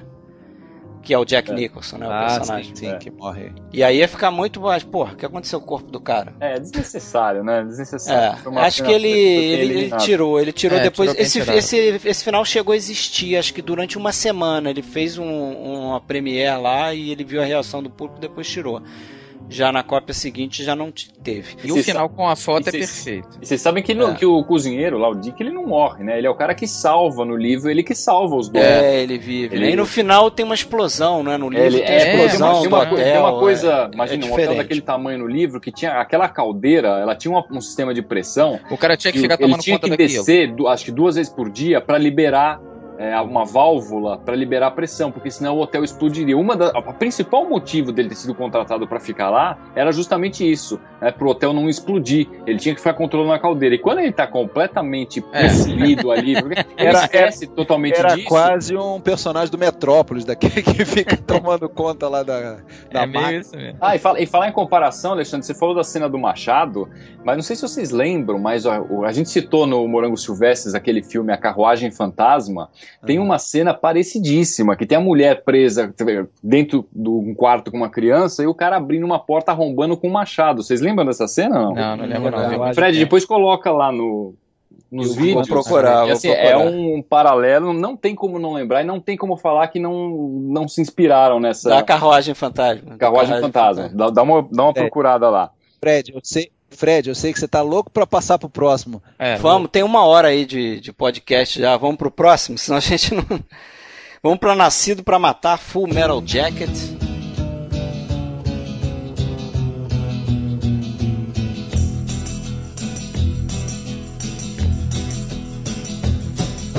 You keep saying you got something for me. Something you call love, but confess. You've been a messin' where you shouldn't have been a messin'. And now someone else is getting all your best. These boots are made for walking, and that's just what they'll do. One of these days, these boots are gonna walk all over you. Aí ele fez sete anos depois, né? Quer dizer, tá, tá aumentando os Tá passos, aumentando os né, entre os prazos, filmes, né? Perfeccionismo dele, né? É, e também já ficando velho, né? Talvez tenha pesado, né? E dessa vez ele faz um filme aqui com vários desconhecidos, né? Acho Ah. que a maioria ali é- era desconhecido. É, o Matthew Modine, Adam Baldwin, esse Vincent Onofre, o, o próprio Arlie Ermey, é. Arlie Ermey, né? O Ronald Lee Ermey, que, que é curioso, né? que como não ele era entrou pra nesse filme, ator, né? é. Não, Não era, pra ter sido ele. Ele era pra ser Ator. o cara que ia ensinar o ator a fazer aquilo. É, ele Só foi contratado como consultor, né? É. E aí a história que eu vi tem algumas versões dessa Tem história, né, versões pra diferentes, variar. saber o Eu que, que é verdade. Mas eu, eu, eu ouvi do Matthew Modine, eu ouvi um podcast que os caras conseguiram entrevistar o Matthew Modine, interessante. Aí o Matthew Modine fala que o que aconteceu foi a versão é a seguinte, que ele foi treina, ele foi escalado para treinar o pessoal que ia fazer a figuração ali naquele campo de treinamento, Hum. né? Botar os caras para correr e saber um pouco de, de como é que é o esquema do, de treinamento militar e tal. E aí ele teria, né, pra, pra mostrar pro Kubrick, né, porque ele queria fazer o filme, queria fazer o personagem, mas pra mostrar pro Kubrick como é que era o negócio, ele chegou e começou a dar uma dura mesmo nos caras. I am Gunnery Sergeant Hartman, your senior drill instructor. From now on, you will speak only when spoken to. And the first and last words out of your filthy sewers will be, sir. Do you maggots understand that? Sir, yes, sir. Bullshit, I can't hear you. Sound off like you got a pair. E daquele jeito dele, né, jogando um monte de insulto e porque ele escreveu boa parte dos diálogos desse filme são dele, né? São os insultos que ele ia fazendo e parece que o Leon Vitali, de novo, ia anotando os insultos pro Kubrick depois usar no roteiro. Então ele deu, começou a dar esporro geral, não sei o que, e o Kubrick viu e falou: Porra, esse cara tem que ser o, o, o sargentão aqui, né? E aí de- demitiu não, né? Botou ele no lugar do Tim Colcherry, que é o cara que ia fazer o sargento.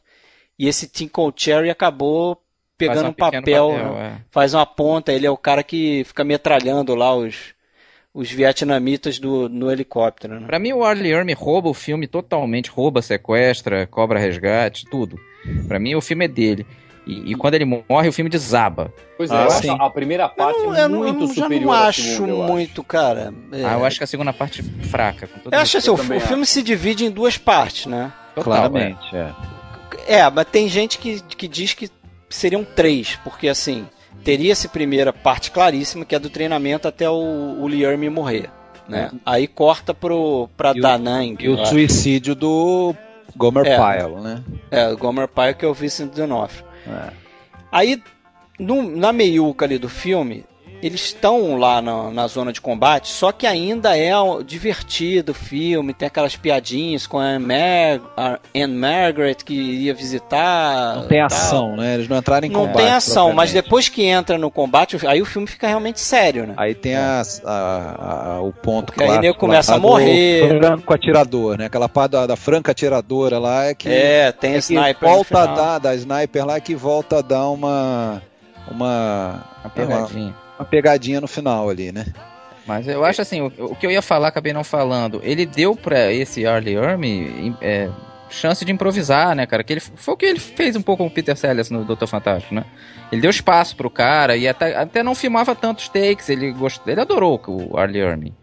E ele realmente, pô, eu não sei se vocês concordam, para mim o cara, putz, ele é o filme ali, ele, ele tá sensacional. Os esporros dele são engraçadíssimos. Um bom filme. Os insultos dele ali são. Mas são eu gosto fantásticos. bastante também do. Do, Do Vincent D'Onofrio. Vincent D'Onofrio. Eu, eu Cara, acho isso é que eu acho. Eu não acho que o Kubrick. ali. Eu não acho que o Kubrick deu um tiro no pé, não. Ele deu dois tiros nos dois pés quando ele matou os dois Matou caras os dois carismáticos. melhores matou os dois melhores personagens É. naquela parte. É. E- Mas é a história é em volta do Joker, né? Sim, sim. Porque o Joker é.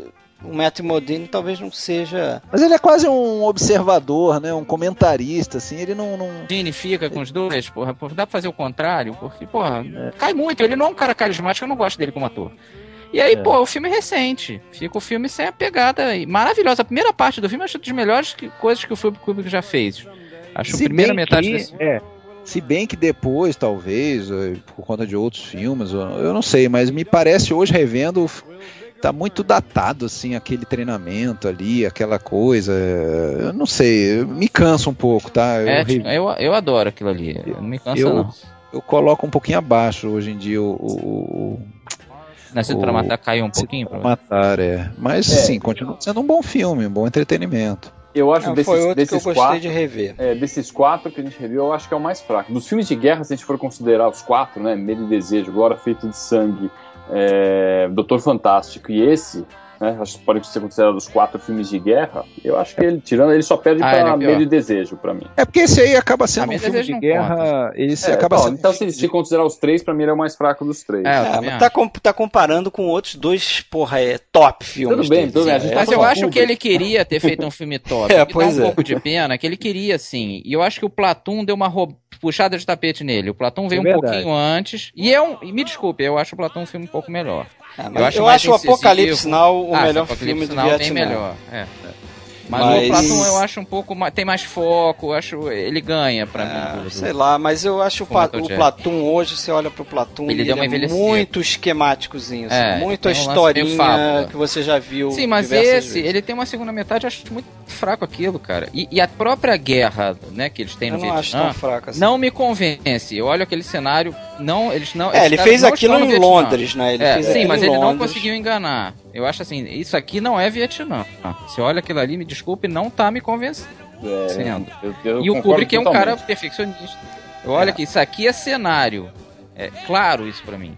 Ele inclusive importou umas palmeiras, né? E botou ali pra dar uma, mais uma enganada. Mas aquilo é, uma, é um gasômetro, eu acho, É. abandonado na Inglaterra que ele usou de, de, de cenário, né? Meteram tiro pra tudo quanto é lado naquele negócio lá. Uma droga. furo. Eu tô falando de forma enfática, parece que não, foi uma droga. Não, mas, é mas eu não eu, eu, eu, eu- não me incomodou tanto o cenário. Acho que o que deve ter te atrapalhado é porque a gente vê muito filme do Vietnã na selva, né?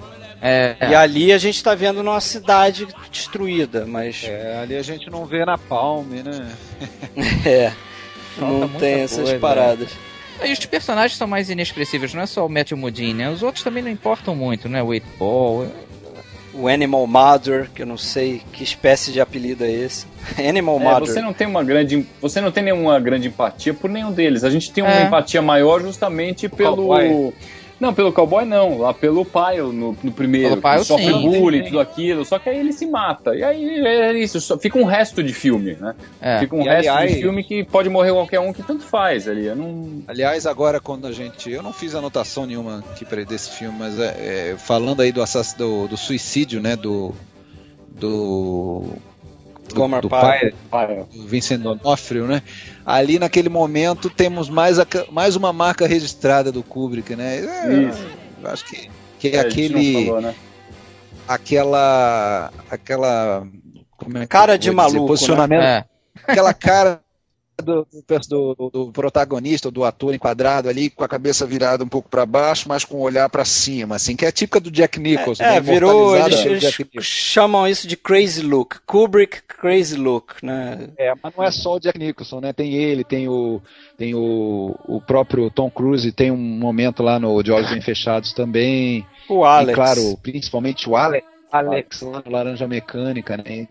Ah, eu, pensei, eu pensei que se fosse falar da marca registrada, se fosse falar do banheiro, né? Porque Banheiro praticamente também. todos os Banheiro filmes do. Kubrick aparece o banheiro, né? É, o pessoal falou todos, mas no Berlim não tem banheiro. Tem, tem a Tem. cena do banho, quando ela tá no banho, tá ouvindo história lá, o banheiro ali, a sala de banho era lá, quando ela tá na banheira ali, né? Agora, vocês, vocês vê se vocês concordam comigo. Aquela cena, né, que divide, que é o início da segunda parte, que é a prostituta caminhando, né, andando com um rebolado Aham.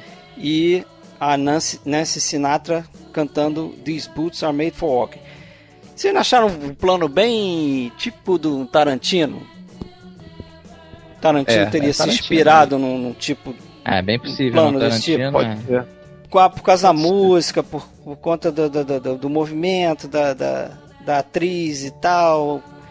Lembra Achei sim, bem. é, Mas é. é lembra bastante. Mas Tarantino, o sniper lá, né? cada, cada tiro daquele sniper jorrando pra tudo que é lado, aquilo é mais Tarantino. Tarantino, aquela cena que jorra sangue. Aliás, é bem fake, né? O cara toma um tiro e espirra sangue pra tudo quanto é lado. Lembra aquele sangue propositalmente absurdo de Kill Bill, por exemplo? É isso que vocês É. querem dizer, né? É, é verdade. Ele não- Eu não fiz essa, associa- essa associação, não. O Alexandre que fez, né? Eu pensei É. nele justamente nessa cena da, da prostituta. Que, aliás, foi É. Bond Girl também, né? Essa garota aí. Ela fez 007 na mira dos assassinos. Papillon Sussu. Me so horny. Well, baby, me so horny. Me so horny. Me love you long time. Ela ficou famosa, cara. Virou. Nego fez, sampleou até em música essa, esse, esse diálogo dela. Me so horny. Me, me sucky, sucky. Engraçado pra cacete, Zé, mano. E o pelotão no final do filme, o pelotão no final Cantando do a filme, música cantando do a Mickey. música do Clube do Mickey. O que que vocês acham disso? Cantando o Clube do Mickey, cara. Pois que- é, cara. O que, que ele Achei quis que- dizer com aquilo ali? Vocês não acharam uma forçada de barra, assim? Uma forçada de barra, ou meio assim, ridicularizando a presença americana naquele lugar. Será, será que teve uma mensagem assim? Ó, com os, com os seus americanos, vocês são os idiotas, alguma coisa meio assim? Não. sei, tem gente que diz que ele, que ele tipo tentou fazer uma conexão com a infância da- dos, dos americanos. Que, pô, os americanos desde do, do começo começam a ser treinados para ser, serem pessoas violentas. E aí ele bota lá o clube do Mickey, que é um negócio tese inocente, né? É. É, Eles perderam. É, mas fica, fica meio esquisita. Também não gosto da Fica, música do. fica do- forçado. também não gosto dos, da, música, da música dos Ramones, né? Do. Ramones não. É Ramones, né? Não, do Rolling Stones no final, Não, Painted não. Black. É. Não, tem o Woolly Bully, Meu, tem uma. Tem a do Bird, que é, Bird, tem isso, isso, Surfing. Surfing Bird. que é muito marcante. Estúdio. Ah, então, mas eu não sei, não- eu achei que não. Não é pegou. Ramones, não, é Trashman o nome do Ah, eu gosto, eu gosto. Esta Eu música gosto. é muito bizarra. Ela é muito. É bizarra, ela é bizarra e ela é engraçada. E aqui virou Vou Papa Um Mamá, né? Tem um brasileiro na época que botou Vou Papa Um Mamá, Vou Papa Um Mamá. Fez um plágio da música aí. Mas esse filme aí, vocês estão falando da trilha sonora, tem a Vivian Kubrick, né? Sempre ela. Ela fez ela- a trilha, né? Ela fez a trilha, Trilha alguma- alguns pedaços, né? Ela, ela se chama Abigail Mead, né? Usou É. esse pseudônimo. E ela fez algumas trilhas ali, tem algumas cenas que, que são músicas é, que ela acho que fez com, com um músico e tal, e foi arranjo, fez os arranjos. Kubrick né? deu uma de Coppola, né? Botou a filhinha. É, botou a filhinha pra fazer coisa. Aquele linchamento do Gomer Pyle, quando ele fica levando sabonetada da galera lá. Ele, ele já tava colocando, colocando as filhas pra pra aparecer no filme como figurantes, né? Elas aparecem no Barry Lyndon. Toda É, hora. 2001, É, né? a- 2001. Na, na festa do aparece. Iluminado também, uma, uma das filhas Ela dele tá tá lá. lá. sentada, tá lá também, né? É. Elas fazem uns cameozinhos ali, né? E cara, os- as pessoas falam que a produção desse filme levou tanto tempo, tanto tempo, que o Matthew Modine conheceu a mulher, casou, teve um filho e o moleque fez um ano e o filme ainda estava sendo feito, cara. É, E di- diz tem a história do que o Kubrick quis sair para ver o nascimento da criança E o, o Kubrick não, o Matthew O Modine. Matt Modine, ele não queria deixar. E É, o Kubrick deixar, não é. deixou, ele falou, porra, vou cortar minha mão aqui, eu vou parar no hospital, cara. Vou fazer um corte sério na minha mão aqui que eu vou ter que ir pro hospital se você não me liberar. E além da demora habitual, né, teve o, o fato que o Lee sofreu um acidente, quebrou um monte de costela, ficou É, afastado das filmagens. carro, E- né, eles já cara? tinham filmado a primeira parte, a parte da guerra, eles filmaram primeiro. A parte do treinamento ficou depois. Acho que fundamentalmente para poder rapar o cabelo do- de todo mundo, né? É, também acho tem que a isso. intenção filmar. foi Se bem essa. que do jeito que ele demorava, o cara podia cortar o cabelo várias, Várias vezes. vezes. Tá tranquilo, né? Mas enfim, acho que. Agora dizem que o Lee Ermey, quando ele voltou do hospital, ele voltou como melhor, né? Porque ele pegou o tempo lá pra decorar melhor E as falas E dele. tem algumas eu nunca reparei isso. Tem umas cenas que ele não usa o braço esquerdo, fica o braço esquerdo parado, mas eu nunca reparei isso. É, de- é, eu li sobre isso também, diz que é porque ele realmente ele tava sem poder se mexer direito. Foi um, um acidente feio, assim. Que ele, É, ele quase que morreu, inclusive. Né? Dizem que ele quase morreu. Agora, você falou no final, acabei não comentando, que aquela cena do Mickey Mouse Club lá que eles estão cantando, aquilo ali tem a maior extensão de trilhos para se fazer um carrinho da história de cinema. É uma das maiores. É, mesmo? Porque se vocês lembrarem, é um longo né, plano de carrinho ali, o traveling, ele vai acompanhando os caras e tem aquele fogo Cantando a no, no, no fundo, né? E os caras estão cantando a música, andando, e ele tá com um carrinho ali, andando, andando, acompanhando, acompanhando, acompanhando. É legal que o- o- os filmes do Kubrick têm essas coisas, né? De inovação. O Kubrick gostava muito de tecnologia, né? Que no caso não é bem a tecnologia nova, mas sempre no nos filmes dele tem uma coisinha que é a mais, a mais isso, a mais aquilo. É, nu- nunca é um filme comum, né? Por- É, não é. Não, por- né? ainda que não seja tão grandioso. Eu acho muito bonito a cena lá da, da Sniper, a, a iluminação, né? Como- eles chegam de dia à tarde e vai anoitecendo, chegam umas cenas no crepúsculo ali. É difícil, acho que, né? Você ter. Na- Naquela quantidade de luz, eu não sei se eles fizeram realmente nesse horário, se usaram filtros, mas você tem nítida impressão que tá anoitecendo, eles estão enxergando mal, tá aquele, É a hora aquela mágica. escuridão, a hora né? mágica. É, aquela famosa hora mágica. É, essa é a hora mágica clássica que vem desde a época do Griffith, desde 1915, mais ou menos, que ele adorava justamente a hora que o sol estava morrendo ali perto da montanha, que, que fazia a luz mais bonita para ele. Então vamos, vamos seguir, vamos falar do Oscar, né? Vamos lembrar que foi indicado a roteiro adaptado e o Lee Ermey que foi indicado ao Globo de Ouro como coadjuvante, né? Porque é incrível pensar que o cara nem recebeu indicação ao Oscar, né, cara? É, absurdo. Totalmente merecido, né? Uma participação inesquecível mesmo, uma pessoa inesquecível. Passou batido aí pro Oscar. É, vamos pro próximo então, De Olhos Bem Fechados. E aí temos mais 12 anos até o próximo. 12 anos, exatamente. Filme de 1999.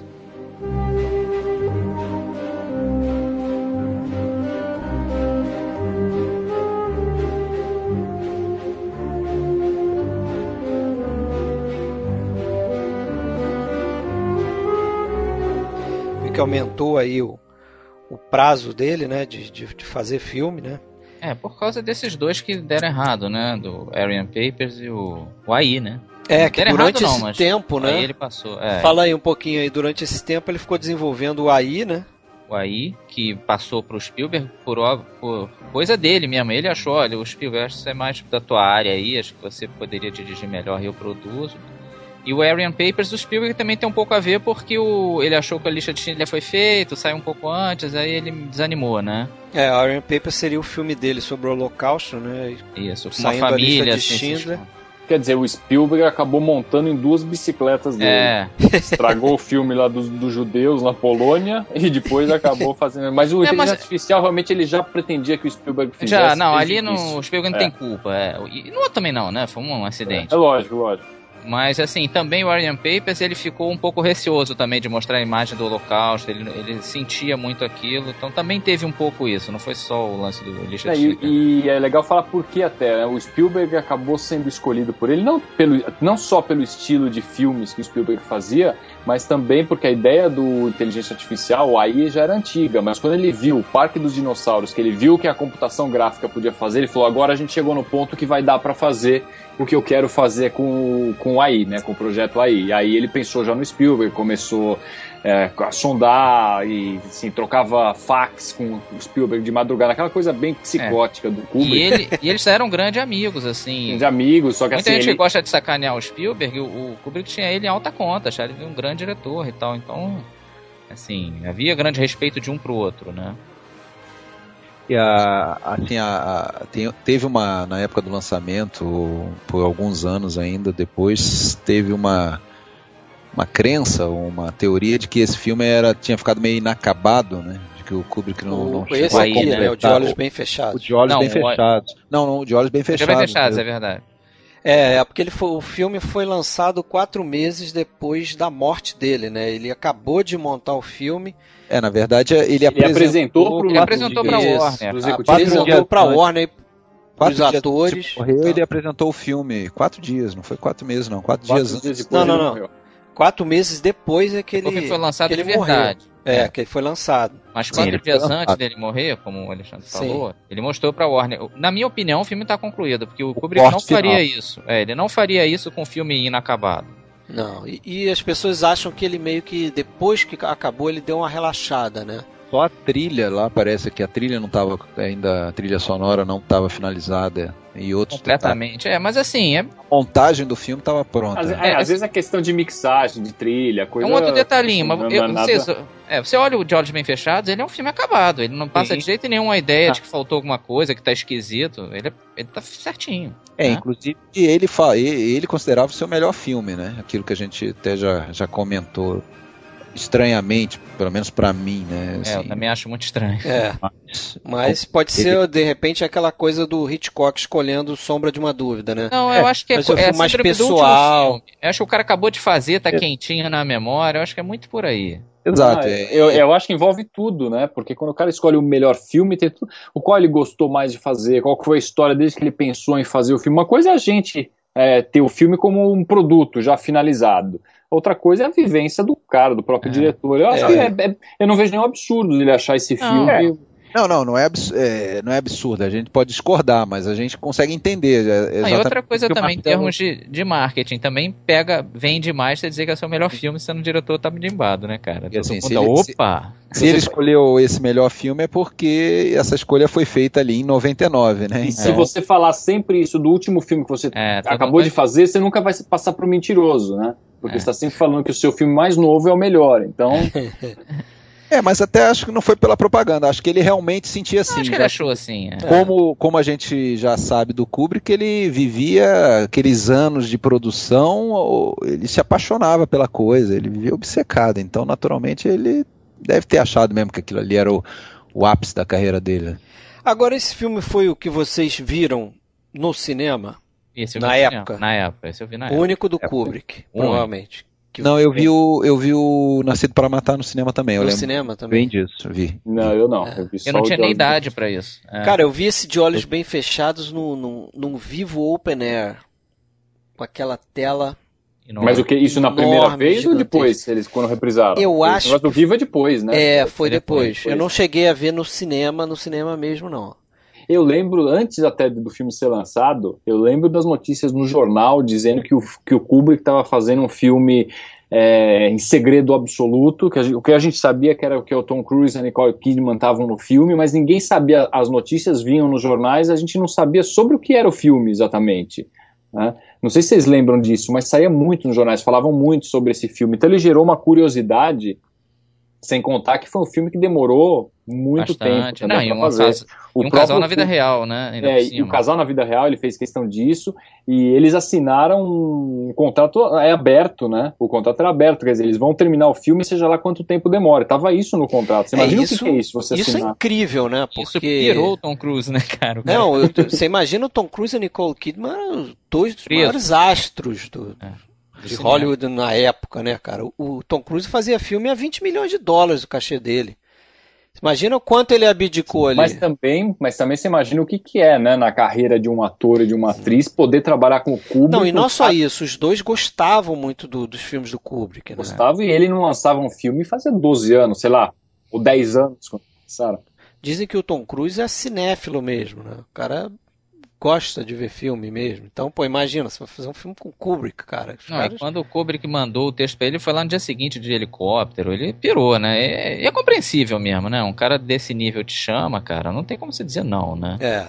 Mas assim, ó, eu acho que talvez isso ia ser objeto dos comentários de vocês também. É, não, não sei a opinião de vocês, mas assim, para mim as atuações deles não deixam a desejar, assim. Eu não, Você não Não. gostou? é, eu- principalmente da Nicole Kidman. É, você, não, dela você, não, você não curte muito o filme, pelo que eu tô entendendo, né, Alexandre? Você, fala, você falou, ah, é um absurdo, o maior filme. Fala aí, não, não você é que eu não curto, não é que eu não curto. Eu vi no cinema e só fui rever agora recentemente, justamente para o podcast. E não foi um filme assim que. é, assim, é- é- é- como todos os filmes do Kubrick, bons ou não tão bons, é, eles marcam. Então, claro que marcou. A gente lembra de uma porrada de cenas, especialmente daquela, daquela tal da festa, da casa, da, da orgia e tudo mais. Ah, então é um filme que, que marca, assim, né, e tudo. E não acho um filme ruim, de maneira nenhuma. É um bom filme, um bom suspense e tudo mais. Mas não é, assim, um filme. eh, Se, se fosse de outro diretor qualquer, talvez fosse sua obra-prima. Sendo do Kubrick, a gente já, já coloca ele um pouco abaixo. Então é, É. só isso. Eu não acho que seja um, um filme ruim ou nada disso, mas não é nada assim que é um filmaço absoluto. Pra mim, Eu acho que é. esse, esse filme aí teve dois problemas. Pra, pra mim, e vendo um público em geral, assim. Primeiro é todo esse segredo aí que o Sérgio falou e tal. Acho que isso criou uma expectativa gigantesca. E 12 anos sem filme do Kubrick. É. Então o pessoal veio com garfo, garfo e faca na mão, assim, tipo, vou ver um filmaço incontestável. E eu acho que o filme não é tão bom assim. Então, é, isso atrapalhou. E eu acho também o fato de ter Nicole Kidman e o Tom Cruise levou o público normal a ver um filme do Kubrick, né? Vamos dizer, um Isso. público desacostumado a um filme dele, um filme mais lento e tal. E, pô, sentiu. Eu me Uhum. lembro de muita reclamação disso. Ah, esse último filme do Tom Cruise me decepcionou. A maioria das pessoas não tem essa noção do, do diretor, né? O filme É. do Tom Cruise. É, exa- mas é como muita gente encara, né? É. E aí, Agora, é, falando um pouco aí do do roteiro, né, e no, na obra que ele se inspirou, né, porque o, o Kubrick tem esse filme aí para fazer desde a década de 60, né, isso que ele tem o direito aí dos do livro, né, É Tron Novelle, né? Do Arthur Schnitzler. Isso, um livro de 1926 que ele pensou em fazer já desde 68 que ele pensa em fazer isso, né? E aí na década de 70 ele, ele chegou a cogitar, ele cogitou usar o, o Woody Allen, né? Para fazer o papel que foi do Sidney Pollack, né, nesse filme. Isso. Foi isso? E na Foi. década de 80 ele pensou em botar o Steve Martin, mas aí ia levar para um lado de, Comédia. da comédia, né? Ah, mas o próprio Woody Allen não, É. ia passar, acho que o, o que o Sidney Pollack consegue, né? Eu acho até o Cine Não, Pollack o melhor outro ator do filme, né? filme. É, eu acho o Cine Ele Pollack é muito, melhor muito atuação. bem, né? É. Muito bom. bem. É, ele é mais ator do que os outros. dois. Agora, uma pergunta: será que a- a- o, o livro Tron Novelle ele já tinha todo esse esse conteúdo erótico ali do Sim, que sim. isso é obra do Kubrick? Ele, Não, passa- não. ele passava na década de 20, não é isso? Mas Não, eu acho que, o, era um que livro- o, o livro é bem erótico. acho. Ele é da década de 20, escrito Ele na é década da década de 20. Ele é de 1926. de... Mas eu acho que ele tinha erotismo, sim. É, eu não li, eu não, não, não sei. Eu não li também, mas, mas pelo que eu Pelo pesquisei, menos o tinha. filme é, é erotismo e sexo. Porque o filme Mas é eu isso, acho, né? puro, mas né? O eu é acho isso. que prometia mais. Vocês não acham? Não, acho, eu acho que o Kubrick, quando foi fazer o filme, eu acho que ele achou que ele ia chocar mais do que ele chocou. Vocês não têm É, acaba que fica não? tudo muito no psicológico, né? É, Ah, mas assim, é justamente o que eu gosto nesse filme. É, eu acho, também. eu acho, até não acabei não falando, mas eu acho que esse é sim um filmaço. Eu não, eu não fico nem um pouco surpreso quando alguém fala pra mim, ah, esse Ele é meu Kubrick é o ninguém. preferido. Eu, eu acho que é, eu acho que é possível, que eu- não é o meu preferido, mas eu acho que é um filme que cresce a cada vez que eu revejo. A primeira, vez, que eu, acho. vi- a primeira vez que eu vi, eu fiquei com essa impressão, né? Poxa, não é tudo isso para tanto mistério, né? Envolvendo o filme, mas cada vez já vi esse filme umas, sei lá, quatro, cinco vezes. É, eu acho que ele vai ficando mais intenso a cada vez que você vê. E essa coisa do plano psicológico é o que mais me atrai, porque o filme, tudo bem, tem a parte né, da orgia e tal, mas o filme ele, tem uma tensão sexual desde o começo, em todas as cenas, né? Tem. Ele tem tudo. É um filme tenso, ele trabalha no nível psicológico, aquele sofrimento do Tom Cruise sobre um, uma traição em pensamento da personagem da Nicole Kidman, né? que É, é, muito mais forte do que acaba. Isso tem uma certa ironia no filme, né? Porque assim, praticamente todo mundo no filme dá um mole do cacete pro Tom Cruise. Né? Até o atendente lá do hotel lá, que é homossexual, fica dando em cima do cara. E o cara não Pode come ser a ninguém. imaginação dele também, né? É, Pode- mas, e- mas ele não pega ninguém. né? Ele sai pra pegar, porque. Essa é que é a grande ironia, né? né? É, ele, ele tem a Ele oportunidade com a a prostituta. prostituta, aí a esposa liga, Nicole Kidman liga. Aí ele acaba desistindo. Aí ele vai pra orgia amarradão ali, Ah, porra, tem vai a rolar. filha, a filha do A cara filha da do- loja do lá. morto. É. A filha do, Do do, russo. do russo lá, que até o cara tá. Aquele russo que tá no Snatch, né? Porcos É. de diamante. Entendeu? E ela um é papel Lili engraçado. Sobieski. É, Lili Sobieski. Mas... As duas na festa, né? Tem as duas na as festa. duas eu na festa, é. ele também é interrompido, né? E aí o curioso é isso, porque é, é, a transa da Nicole Kidman só acontece na cabeça dele, né? É, não na rolou. imaginação dele, apesar dela ter declarado que teve o desejo e tal. E ele fica atrás de tentar transar e não, não transa e acaba voltando para ela. E aí tem aquele final, né? Que ela manda lá, eu já tô me adiantando, mas que ela manda, ah, tem uma coisa que a gente precisa fazer agora, o mais rápido possível. O que que é? Fuck. And you know, there is something very important that we need to do as soon as possible. What's that? Fuck. É, pois é. Isso é interessante que é a última frase dita num filme do Kubrick. né? É. Terminou, Fuck. terminou polêmico, como sempre. É. Agora, é engraçado, assim, tem as duas festas, né? Tem a festa, vamos dizer, bonitinha, né? Que até É. a menina se droga e é a mesma menina que vai salvar ele à frente, a tal da Mandy. É. E tem a outra festa. Eu fico às vezes pensando, pô, será que não é praticamente o mesmo pessoal? Porque, né? Deve tem- ser, cara. Parece É. assim como uma festa de fachada para as esposas. É, É. isso. Ah, Isso. isso aqui é a festa que a gente convida os casais, um drinquinho aqui, não sei o quê. Porque, por exemplo, Apesar as de duas que meninas que chegam tá lá nele. com- é. É, eu tive a impressão de que o personagem do Sidney Pollack é o quase o, o, O líder, o- né? o organizador daquela festa outra lá também. Vocês e vocês sabem quem era, né? Era o Leão Ele é Vitali. o Vitali, É, aquele- que julga, né? O que julga. Capa É, vermelha, da né? capa vermelha. Que fica Ah. rodando incenso lá na mulherada e tal. É um Vitália. Agora, aquilo, agora a gente já conhece o filme, mas aquilo é a primeira vez que a gente assiste é perturbador demais. Muito, per- é muito Aquelas massas, eu acho, a- aquela E sequência da casa é muito tensa. É. Ele entrando aquela música, né, em são umas notas dissonantes, aquele negócio Coloca aí pra preso. nós. Coloca E aí você- pra nós a música, Fred. Ah, o Fred, o Fred vai dar conta disso depois de colocar essa. Não, e aquilo é romeno ao contrário, sabia?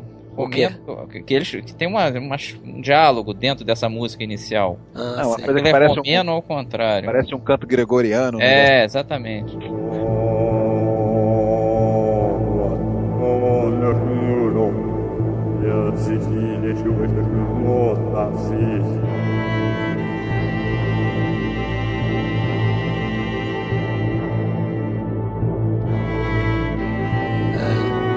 Agora, vamos le- levar em consideração que esse filme é de 99 e é, pode ter sido, é, às vezes, novidade. Você está assistindo aquela coisa meio maçônica, sei lá o que que é, né? Aquele grupo ali, de repente. Gente que acha que é Illuminati, não, é, né? É, Illuminati. existe uma, existe Hoje tem muito mais teoria da conspiração do que tinha antes, né? é, Então, de repente, olhar para isso Bom, mas assim, festas desse padrão aí, da galera endinheirada e tal, contratando mo- modelos, Ah, né? não, isso aí deve Top, ser isso com desde certeza. sempre, né? É, O problema É, mas é, isso que, tá mas é que eles dão no- enfoque, mas é que eles dão enfoque naquilo. Quase religioso, Uma, uma sociedade seita. secreta. Ah, né? é, é muito típico de uma sociedade secreta. Você tem senha pra entrar, as pessoas são mascaradas.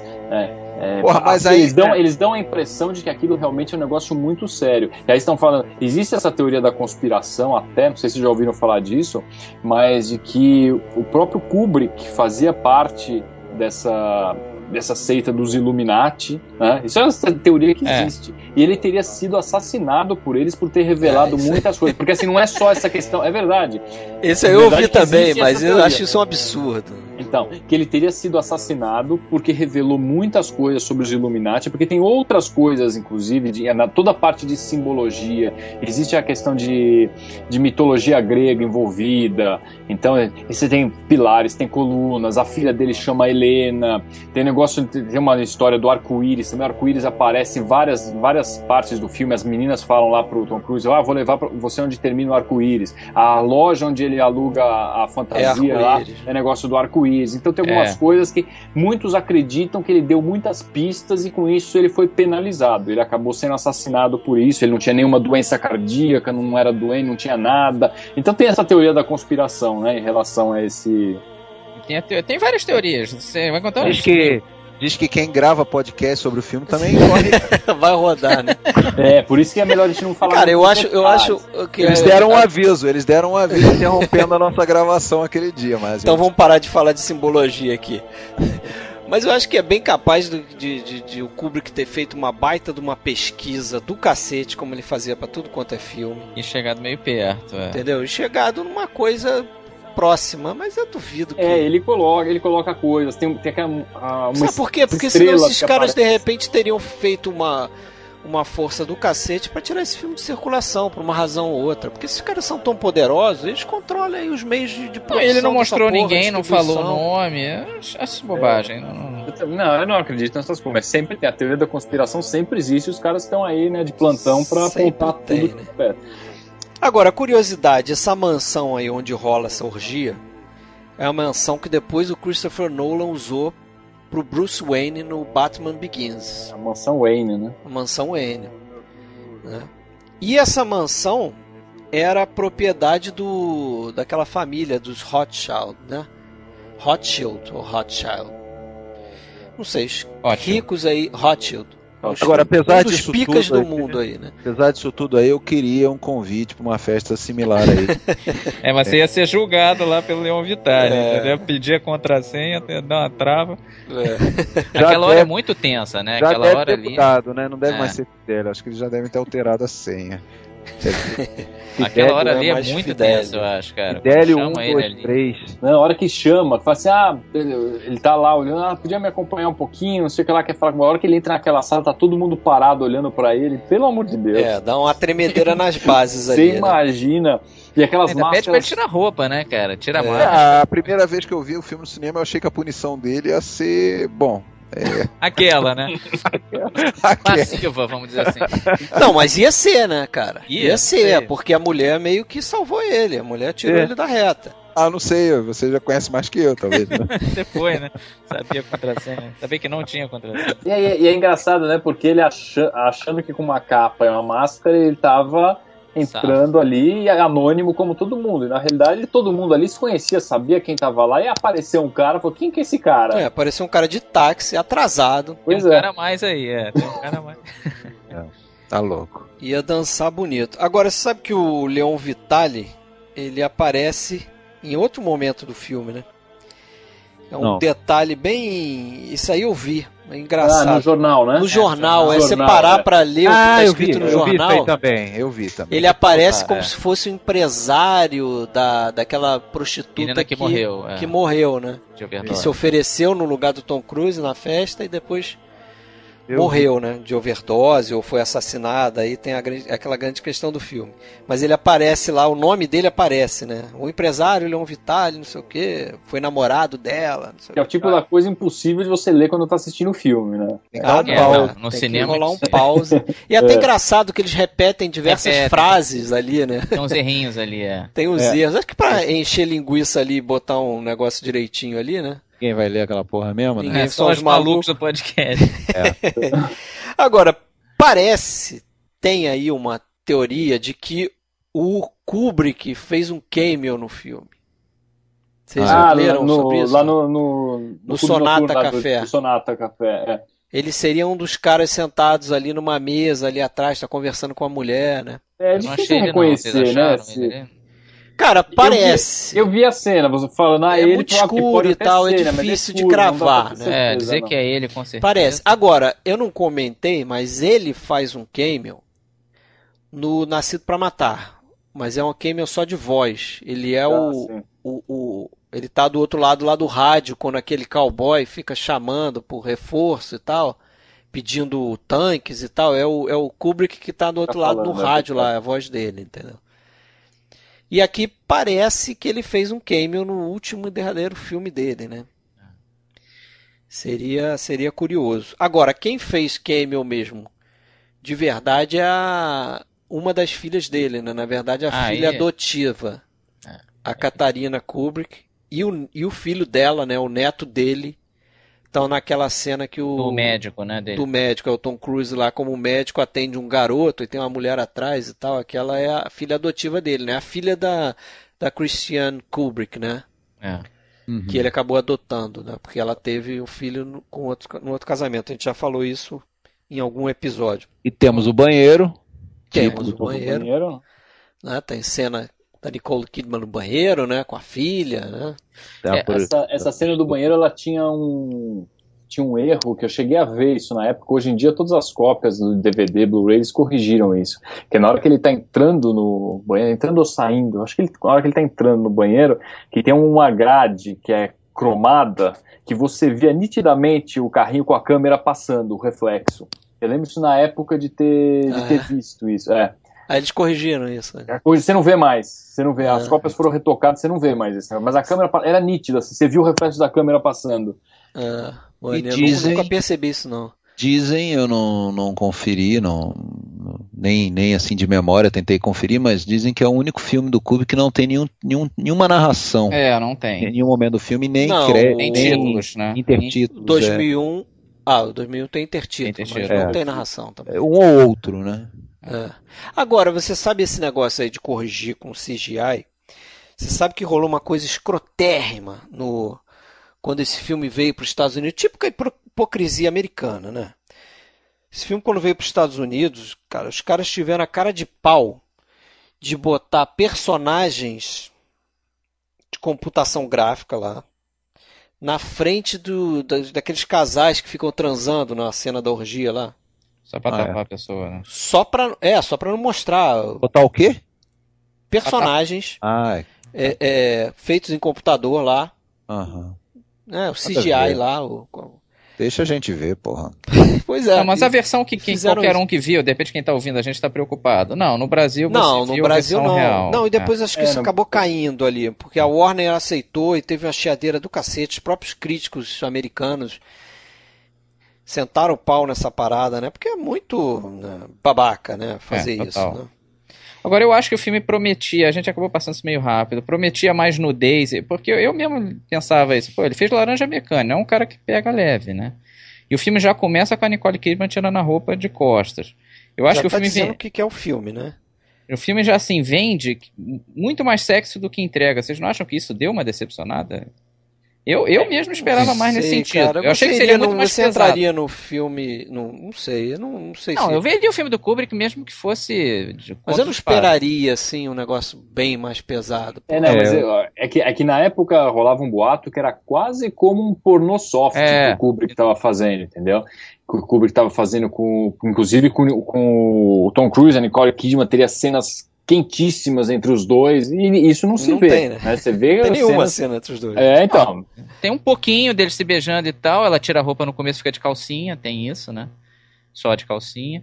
E, e dá uma impressão que vai pegar fogo isso aqui, e não, nem tanto. E eu acho até que o próprio lance dela falar, ah, tive uma- um desejo com um cara que eu vi no hotel.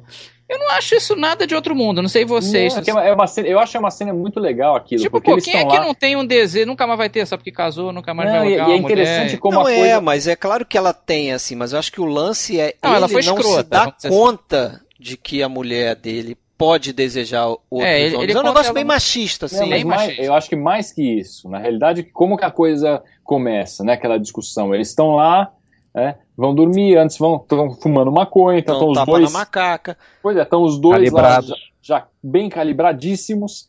E aí que eles começam a falar, aquele negócio de falar, ah, porque, ah, porque o cara, quem era aquele cara que estava dançando? Ela viu as, as mulheres flertando com ele também, então fica aquele negócio. Foi, é, tentou agredir ele, né? Aí ele, ele ainda fala assim: ah, lógico que é na- natural que ele tenha desejado você, você é muito bonita. Fala assim, ah, é só porque eu sou bonita, e aí começa uma discussão besta, um negócio É, não acho besta. nada demais aquilo ali. É, Sim, mas, mas isso é mas é um normal, negócio né, besta. E ela Sim, fala, normal. casal, você é ficaria arrasado. com o casal. E aí o Você- que acontece. Então, mas o que acontece aí? O que deixa ela brava é quando ele fala que não tem ciúme dela. Então, na realidade, essa história do, do oficial da Marinha, lá que ela conta que teve desejo, a gente nem sabe se é verdade ou não. Né? Ela pode ter só ela pode ter inventado aquilo só pra deixar ele incomodado com a história. Entendeu? É. Não, Achando e que ela até é tão parece que ela ia largar tudo por causa de um cara que ela viu no hotel um dia. Isso aí é. Pois é, mas, besta. mas olha como a coisa caminha e como ele fica perturbado, e isso acaba levando ao desenrolar dos outros acontecimentos. É, porque ele não, vai lá ver o muita morto, gente- aí sai. Tem a teoria do, do Alice no País das Maravilhas. Seria como se ela a partir dali ele pira, né? É. Ele começa a ver coisa que ele nunca veria, que é a tal festa que ele jamais teria ido, ele jamais teria subido no quarto da, da prostituta, jamais teria comprado fantasia e máscara. Ele, ele muda ali, né? Mas talvez aquilo seja tudo da cabeça dele. talvez Mas seja aí qual seria a explicação dele chegar em casa e ter uma máscara lá e ele. Eu vou contar tudo. Não, aí É, vira tudo simbologia, né? E essa Não, aí não- referência existe. A referência existe até para a questão de. É, você falou da Alice, não só o nome da esposa dele é Alice, como eles trabalham muito com espelho, tem espelho em tudo É. quanto é lugar. Né? É, há quem diga até que, que tudo isso poderia ter sido um sonho, que ele é trazido para a realidade, porque sempre que o telefone dele toca, né, seria um chamado, ele estava despertando do sonho onde ele estava. Então tem uma série de interpretações, de leituras de tudo que, aquilo que acontece. Né? É possível. Aí vou ter que ver o filme de novo, pensando Mais uma nessas vez. coisas. Eu vou ver desse jeito agora, pode ser Agora- que melhore pra mim. É, uma curiosidade, a gente falou do Tom Cruise, falou da Nicole, que um pouco do Sidney Pollack, mas tem o Todd Field, né, que é Tem. o cara que faz o pianista e que é o Nick Nightingale, que o Todd Field é diretor, né? Diretor. cara? Fe- Depois, né? Fez o Entre Quatro Paredes e o Pecados Íntimos. São dois filmes que eu gosto muito, inclusive. Eu não vi o Entre Quatro Paredes, agora eu gostei bastante do Pecados Íntimos. É, O cara até concorreu ao Oscar, né, de roteiro, de roteiro, é diretor não, mas roteiro. diretor foi. não, e como produtor também do filme. Ele tá bem no filme também. É um bom papel. Agora, eu gosto dos dois, é, vocês não gostaram tanto, né? Eu acho que não é uma super atuação dos dois, mas é interessante. Acho que o Tom Cruise tá bem, não, não, não acho que eles dão uma afundada, não. Vocês Eu acharam? acho que nunca, Não. nunca é uma super atuação do Tom Cruise. Ah, eu cara. gosto dele nem, como Nem ator. no Nascido Ah, eu 4 gosto. de julho eu. eu não, eu, achei que ele, ele arrebentou. Ah, eu gosto, eu gosto. Ah, Acho que ele botou uma barba, cara. Essa foi Ah, a Ah, eu, eu, eu, eu acho que eu, eu passei, eu passei a respeitá-lo depois daquele Muito filme. ali, é. É, eu tenho minhas restrições, mas assim, nunca me incomoda também, não é assim, pô, tu sai do filme por conta da atuação dele, não. Ele sempre dá, entrega lá direitinho o papel dele, mas não acho uma grande atuação. Agora, o casamento Agora- deles quase que foi pro saco, praticamente, Foi. por causa desse filme, né? E o Kubrick metia, Usou uma- isso, é. o Kubrick usava isso e, e fazia umas sacanagens, né? Fazia uns mind games ali com o Tom Cruise Um não que... podia falar com outras coisas. Podia falar, e não, Não, deixava, ele- ele- deixava ela contar o que, que tinha acontecido na filmagem quando ele não tava. Não, coisa- aquela, aquela cena dela com o marinheiro, ele repetiu aquilo 50 vezes, né? O estilo dele. né? Né? Ah, ci- 50 vezes não, desculpa. Ele, ele botou ela pra fazer 50 posições Imagina sexuais. você o marido dela com a É. mulher. Não, mais E- uma vez. Não, pera aí, parou, e pro- parou, parou. proibiu ela de contar pra ele, né? E não deixava ele ver a cena. E o detalhe Agora mais fundo, mais fundo agora. E não, É. detalhe irônico é que ela não tinha tido nada com o tal oficial da Marinha na história do filme, mas na vida real, ela sendo esposa do Tom Cruise, ela, Ela foi pra teve. cama com o cara várias vezes, sem o outro saber, sem o outro ver, pelo menos. poder ver, sacanagem, cara. É, É, mas bizarro. Não, e, e também fazia outras sacanagens do tipo, não deixava ele ver os dailies, né? Ver o, as filmagens diárias, né, dele, né? Tipo, pra, pra ele ver como é que ele tava, né? Deixava ele totalmente desorientado, né? Eu acho que aquilo, eu acho que azedou o casamento de vez. Eles se separaram um pouco depois. né? Não dá, né? Eu acho que foi muito intenso também. Não é só questão do que o Kubrick fez ou deixou de fazer. Eles ficaram convivendo uns dois anos mais ou menos, fazendo cenas difíceis e tal. Não, o, o, o Kubrick, só pra completar aí, o Kubrick bateu o recorde, né? De dias consecutivos de filmagem, 400 dias, cara. É uma loucura. Não, chegou o Tom Cruise no fim e falou: "Tom, o Kubrick, pelo amor de Deus, me dá um prazo. Se disser que vai demorar dois anos, então beleza, dois anos. Mas, porra, eu preciso saber quando eu posso começar os outros filmes, se eu dou sim ou não pras pessoas. Aí ele, não, Cruise, eu não vou te dar prazo nenhum, não. O cara quase pirou, assim. Foi muito esquisito. É, não é à toa que o. Acho que o Vincent D'Onofrio, né, que era amigo do, deles, do casal, quando eles comentaram que iam fazer o filme ele, na Inglaterra, ele falou: ah, vai, aluga uma casa boa lá, se prepara para morar um bom É. tempo lá na. E foi isso mesmo. E foi, né? 400 dias consecutivos é. Não, até uma entrevista também, o cara perguntou recorde. pra, pra Nicole Kidman, pô, tem uma cena lá que parece que você tá ch- chorando o dia inteiro e tal. Como é que você fez? É, eu chorei o dia inteiro mesmo, que ele ficava repetindo, e repetindo, e repetindo. E é uma. Né, e o pior é que os atores, os, atores não conseguiam entender, né? Porque ele repetia tantas vezes, mas fala o que, que você quer, afinal de contas, né? Porque já tinha feito de todas as formas que os caras sabiam fazer, e aí, não, tá bom, vamos mais uma vez, mais uma. Uma coisa é você fazer três, quatro, cinco, seis É. vezes. Outra coisa é você chegar em 40, 50 takes do- da mesma cena. É um negócio louco, né? Não, é loucura. É. E aí, mais alguma coisa ou podemos Eu, fechar eu quero Falar saber um o que, que do- vocês acham É, eu acho- daqueles, daqueles dois japoneses dentro da loja. Aqui dali não dá pra entender. A gente não comentou. A minha opinião é que eu não entendi nada. Não, o, o que os japoneses estavam fazendo, ok, mas como eles estavam vestidos com aquela menina na primeira vez que ele viu, é um negócio bizarro, né? É muito Bizarrices, né? São os fetiches, É, fetiches não tem a. japoneses. O aí. iluminado, ela subindo a escada e viu lá um boquete num coelho, não tem um negócio desse? O Kubrick tem uns negócios que não dá pra entender. É, mas foi bom você ter falado isso. É, tem muita coisa no Iluminado, né, só voltando um pouquinho, que a gente acabou não falando, que são coisas que estão bem explicadas no livro, e aí tem algumas cenas que aparecem, que quem não Meio leu o livro não sabe. filme? É. É, ficam soltas no filme. Esse cara, por exemplo, parece que era é, esse cara que era, o- acho que era o era o gerente do hotel. Ele tinha um caso com outro cara que estava na festa lá no salão, no salão Ah, de baile lá. que era E- isso. E, como nossa. era uma festa fantasia, o cara tava vestido de, de cachorro e ele ficava fazendo umas graças, tinha bebido pra burro, e um ficava olhando pro outro, ó, o cara tá fazendo, não sei o que lá. Tá. Então ele tinha um caso, aparece esse- esses dois personagens. Então quando você vê isso no filme, você já leu o livro, você entende quem são aqueles dois. Mas quem nunca viu aquilo, fala, que, mas que que é isso aí? Sabe, parece um cara vestido ali de É muito um- doido. uma roupa, uma fantasia.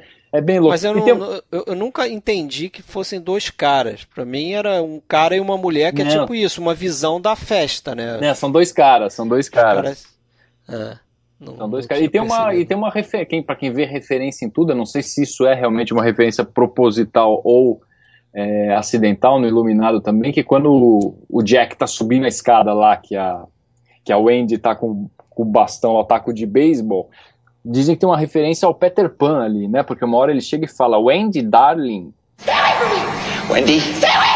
Darling? Light of my life. I'm not gonna hurt you. You didn't let me finish my sentence. I said, I'm not gonna hurt you. I'm just gonna bash your brains. É, é o nome da Wendy mesmo. é Wendy Darling, que é o nome da, da menina. Pode ser até uma coincidência, mas muita gente Ou pode ser uma isso como- improvisação do Jack Nicholson, como foi Here's ser. Johnny. É, e os John, já que ele não lia mais Juntou nada. uma do- coisa com a outra. Wendy, E darling. outra coisa, outra ligação com outro filme, que inclusive nós falamos nesse episódio, parece que a máscara ali do, do, do personagem do Tom Cruise que ele usa na festa, na verdade essa máscara ela foi feita para o filme Barry Lyndon. Ah, tem o molde do, Sim, do, ela do o molde do Ryan Ryan. O'Neal. né? É. Ryan Isso é O'Neill. né? verdade. Agora, eu achei também o George Manchester um filme um pouco moralista, lo- por exemplo, bem diferente do Laranja Mecânica, né, que praticamente o Alex se dá bem no final. E né, o Barry Lyndon tem um pouco isso também, é um filme, no- quando o cara vira- finalmente dá uma de, um momento de dignidade, ele é punido, né, o guri dá um tiro na perna dele. Nesse filme eu acho que é um pouco diferente, né? Mais como assim, olha, ignorância acaba sendo uma benção. É bom você não ir muito fundo nas coisas, não, né? Passa um pouco esse teor o, o filme. Não sei se vocês compartilham disso. É melhor não abrir a caixa de Pandora? Não, não dá um pouco essa ideia? Fica na tua aí, Sim, Tom Cruise, e não, não vai muito não, que você vai saber coisa que não, você não vai gostar.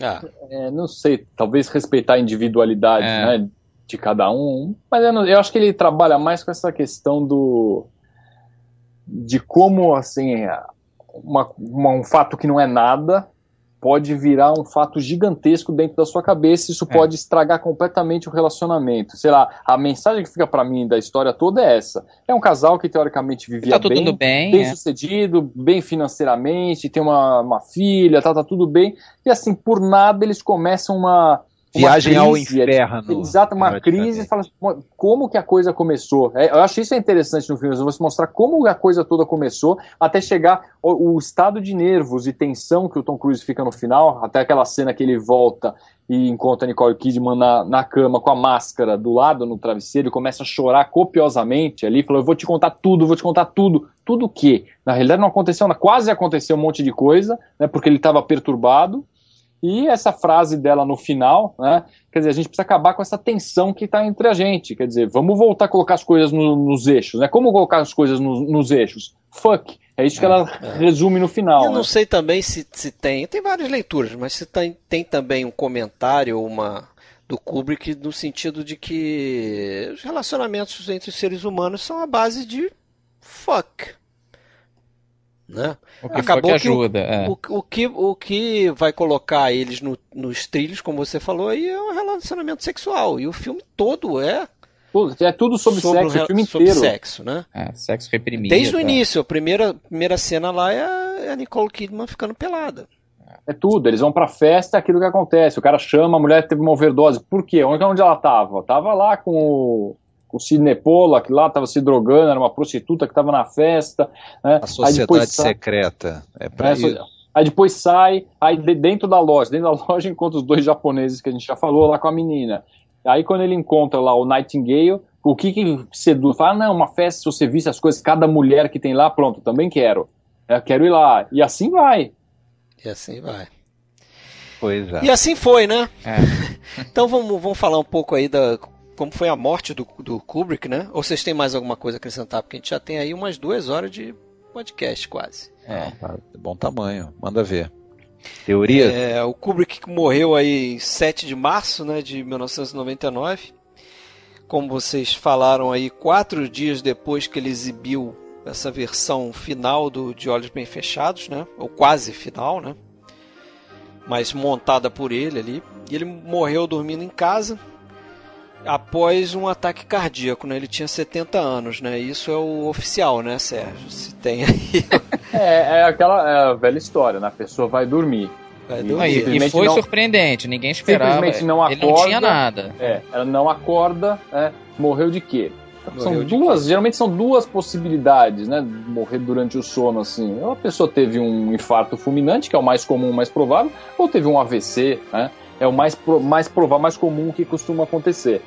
É... Mesmo no sono, Sérgio? AVC em sono também? Então, é, é menos comum. É menos comum. porque AVC geralmente é quando a pessoa tem um pico hipertensivo, alguma coisa assim. Mas nada impede a pessoa ter um sonho, ou ter, sei lá, às vezes tem uma malformação, é, sei lá, existe um negócio chamado malformação arteriovenosa, que até acontece em pessoas jovens que de repente rompe, tem um sangramento extenso Errou.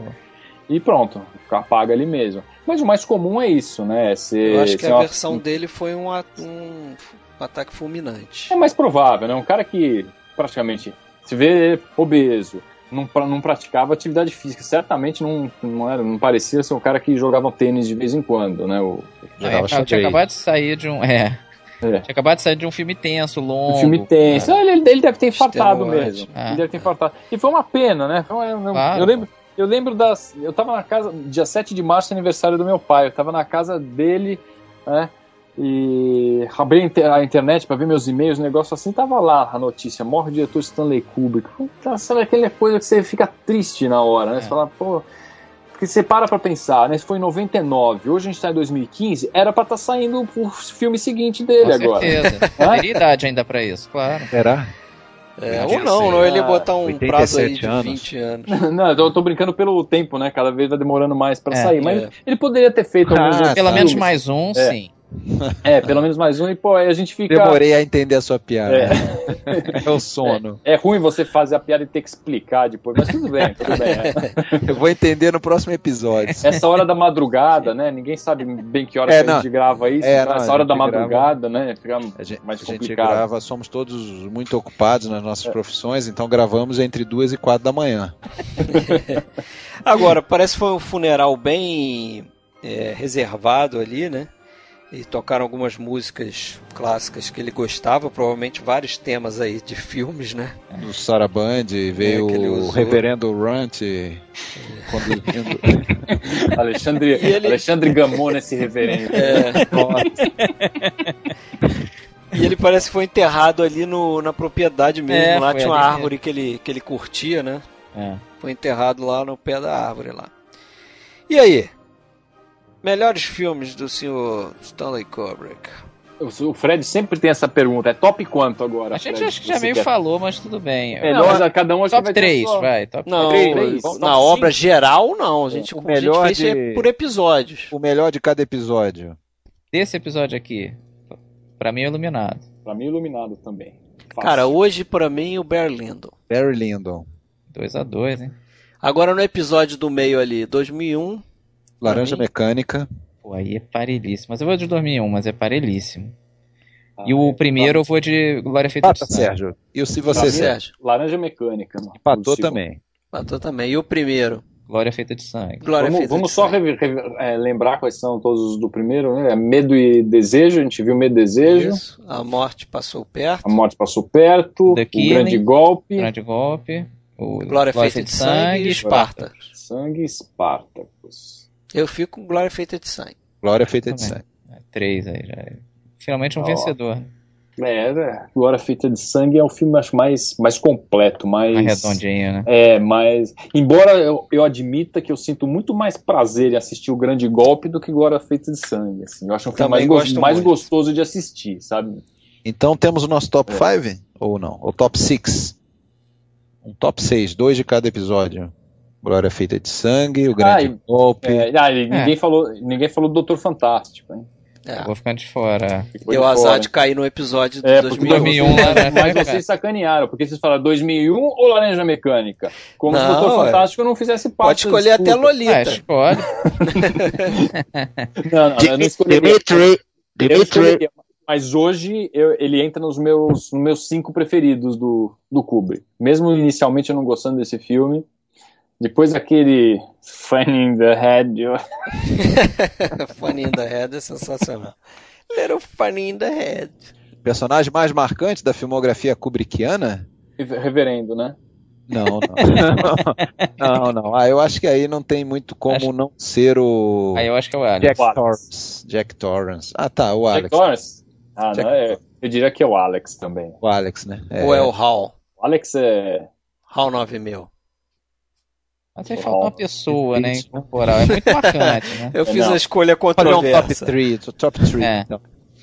O, o Alex, o, o Jack, Jack Torrance. Torrance e quem mais? Talvez o Sargentão, hein? Que dá. É? Senta o esporro no Nascido pra Matar. Sargento É o Hartman. Barry. É. Não.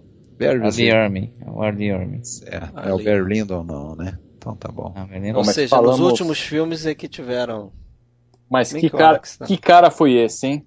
Stanley É Kubrick. incrível. Olha a É. qualidade dos filmes que a gente discutiu aqui. Dá até, dá até dó, né? De não ter o episódio 4 pra falar é. de, de outros filmes, né? Porque. Agora é um cara que tem que ter a obra revista, né? Tem é, é, eu ia Tem falar jeito. exatamente isso. É, ele tem uma filmografia curta, então, ah, quem estiver ouvindo, é uma experiência muito boa você pegar os filmes desde o início e assistir tudo. Não precisa assistir aqueles lá, né? Sei lá, do começo. aquele- Comecinho não, mas É. todos crescem depois de sendo revistos. é. Todos, é. Ele lembra um pouco o, o, o Bergman, né? Você vê um filme do Bergman, você.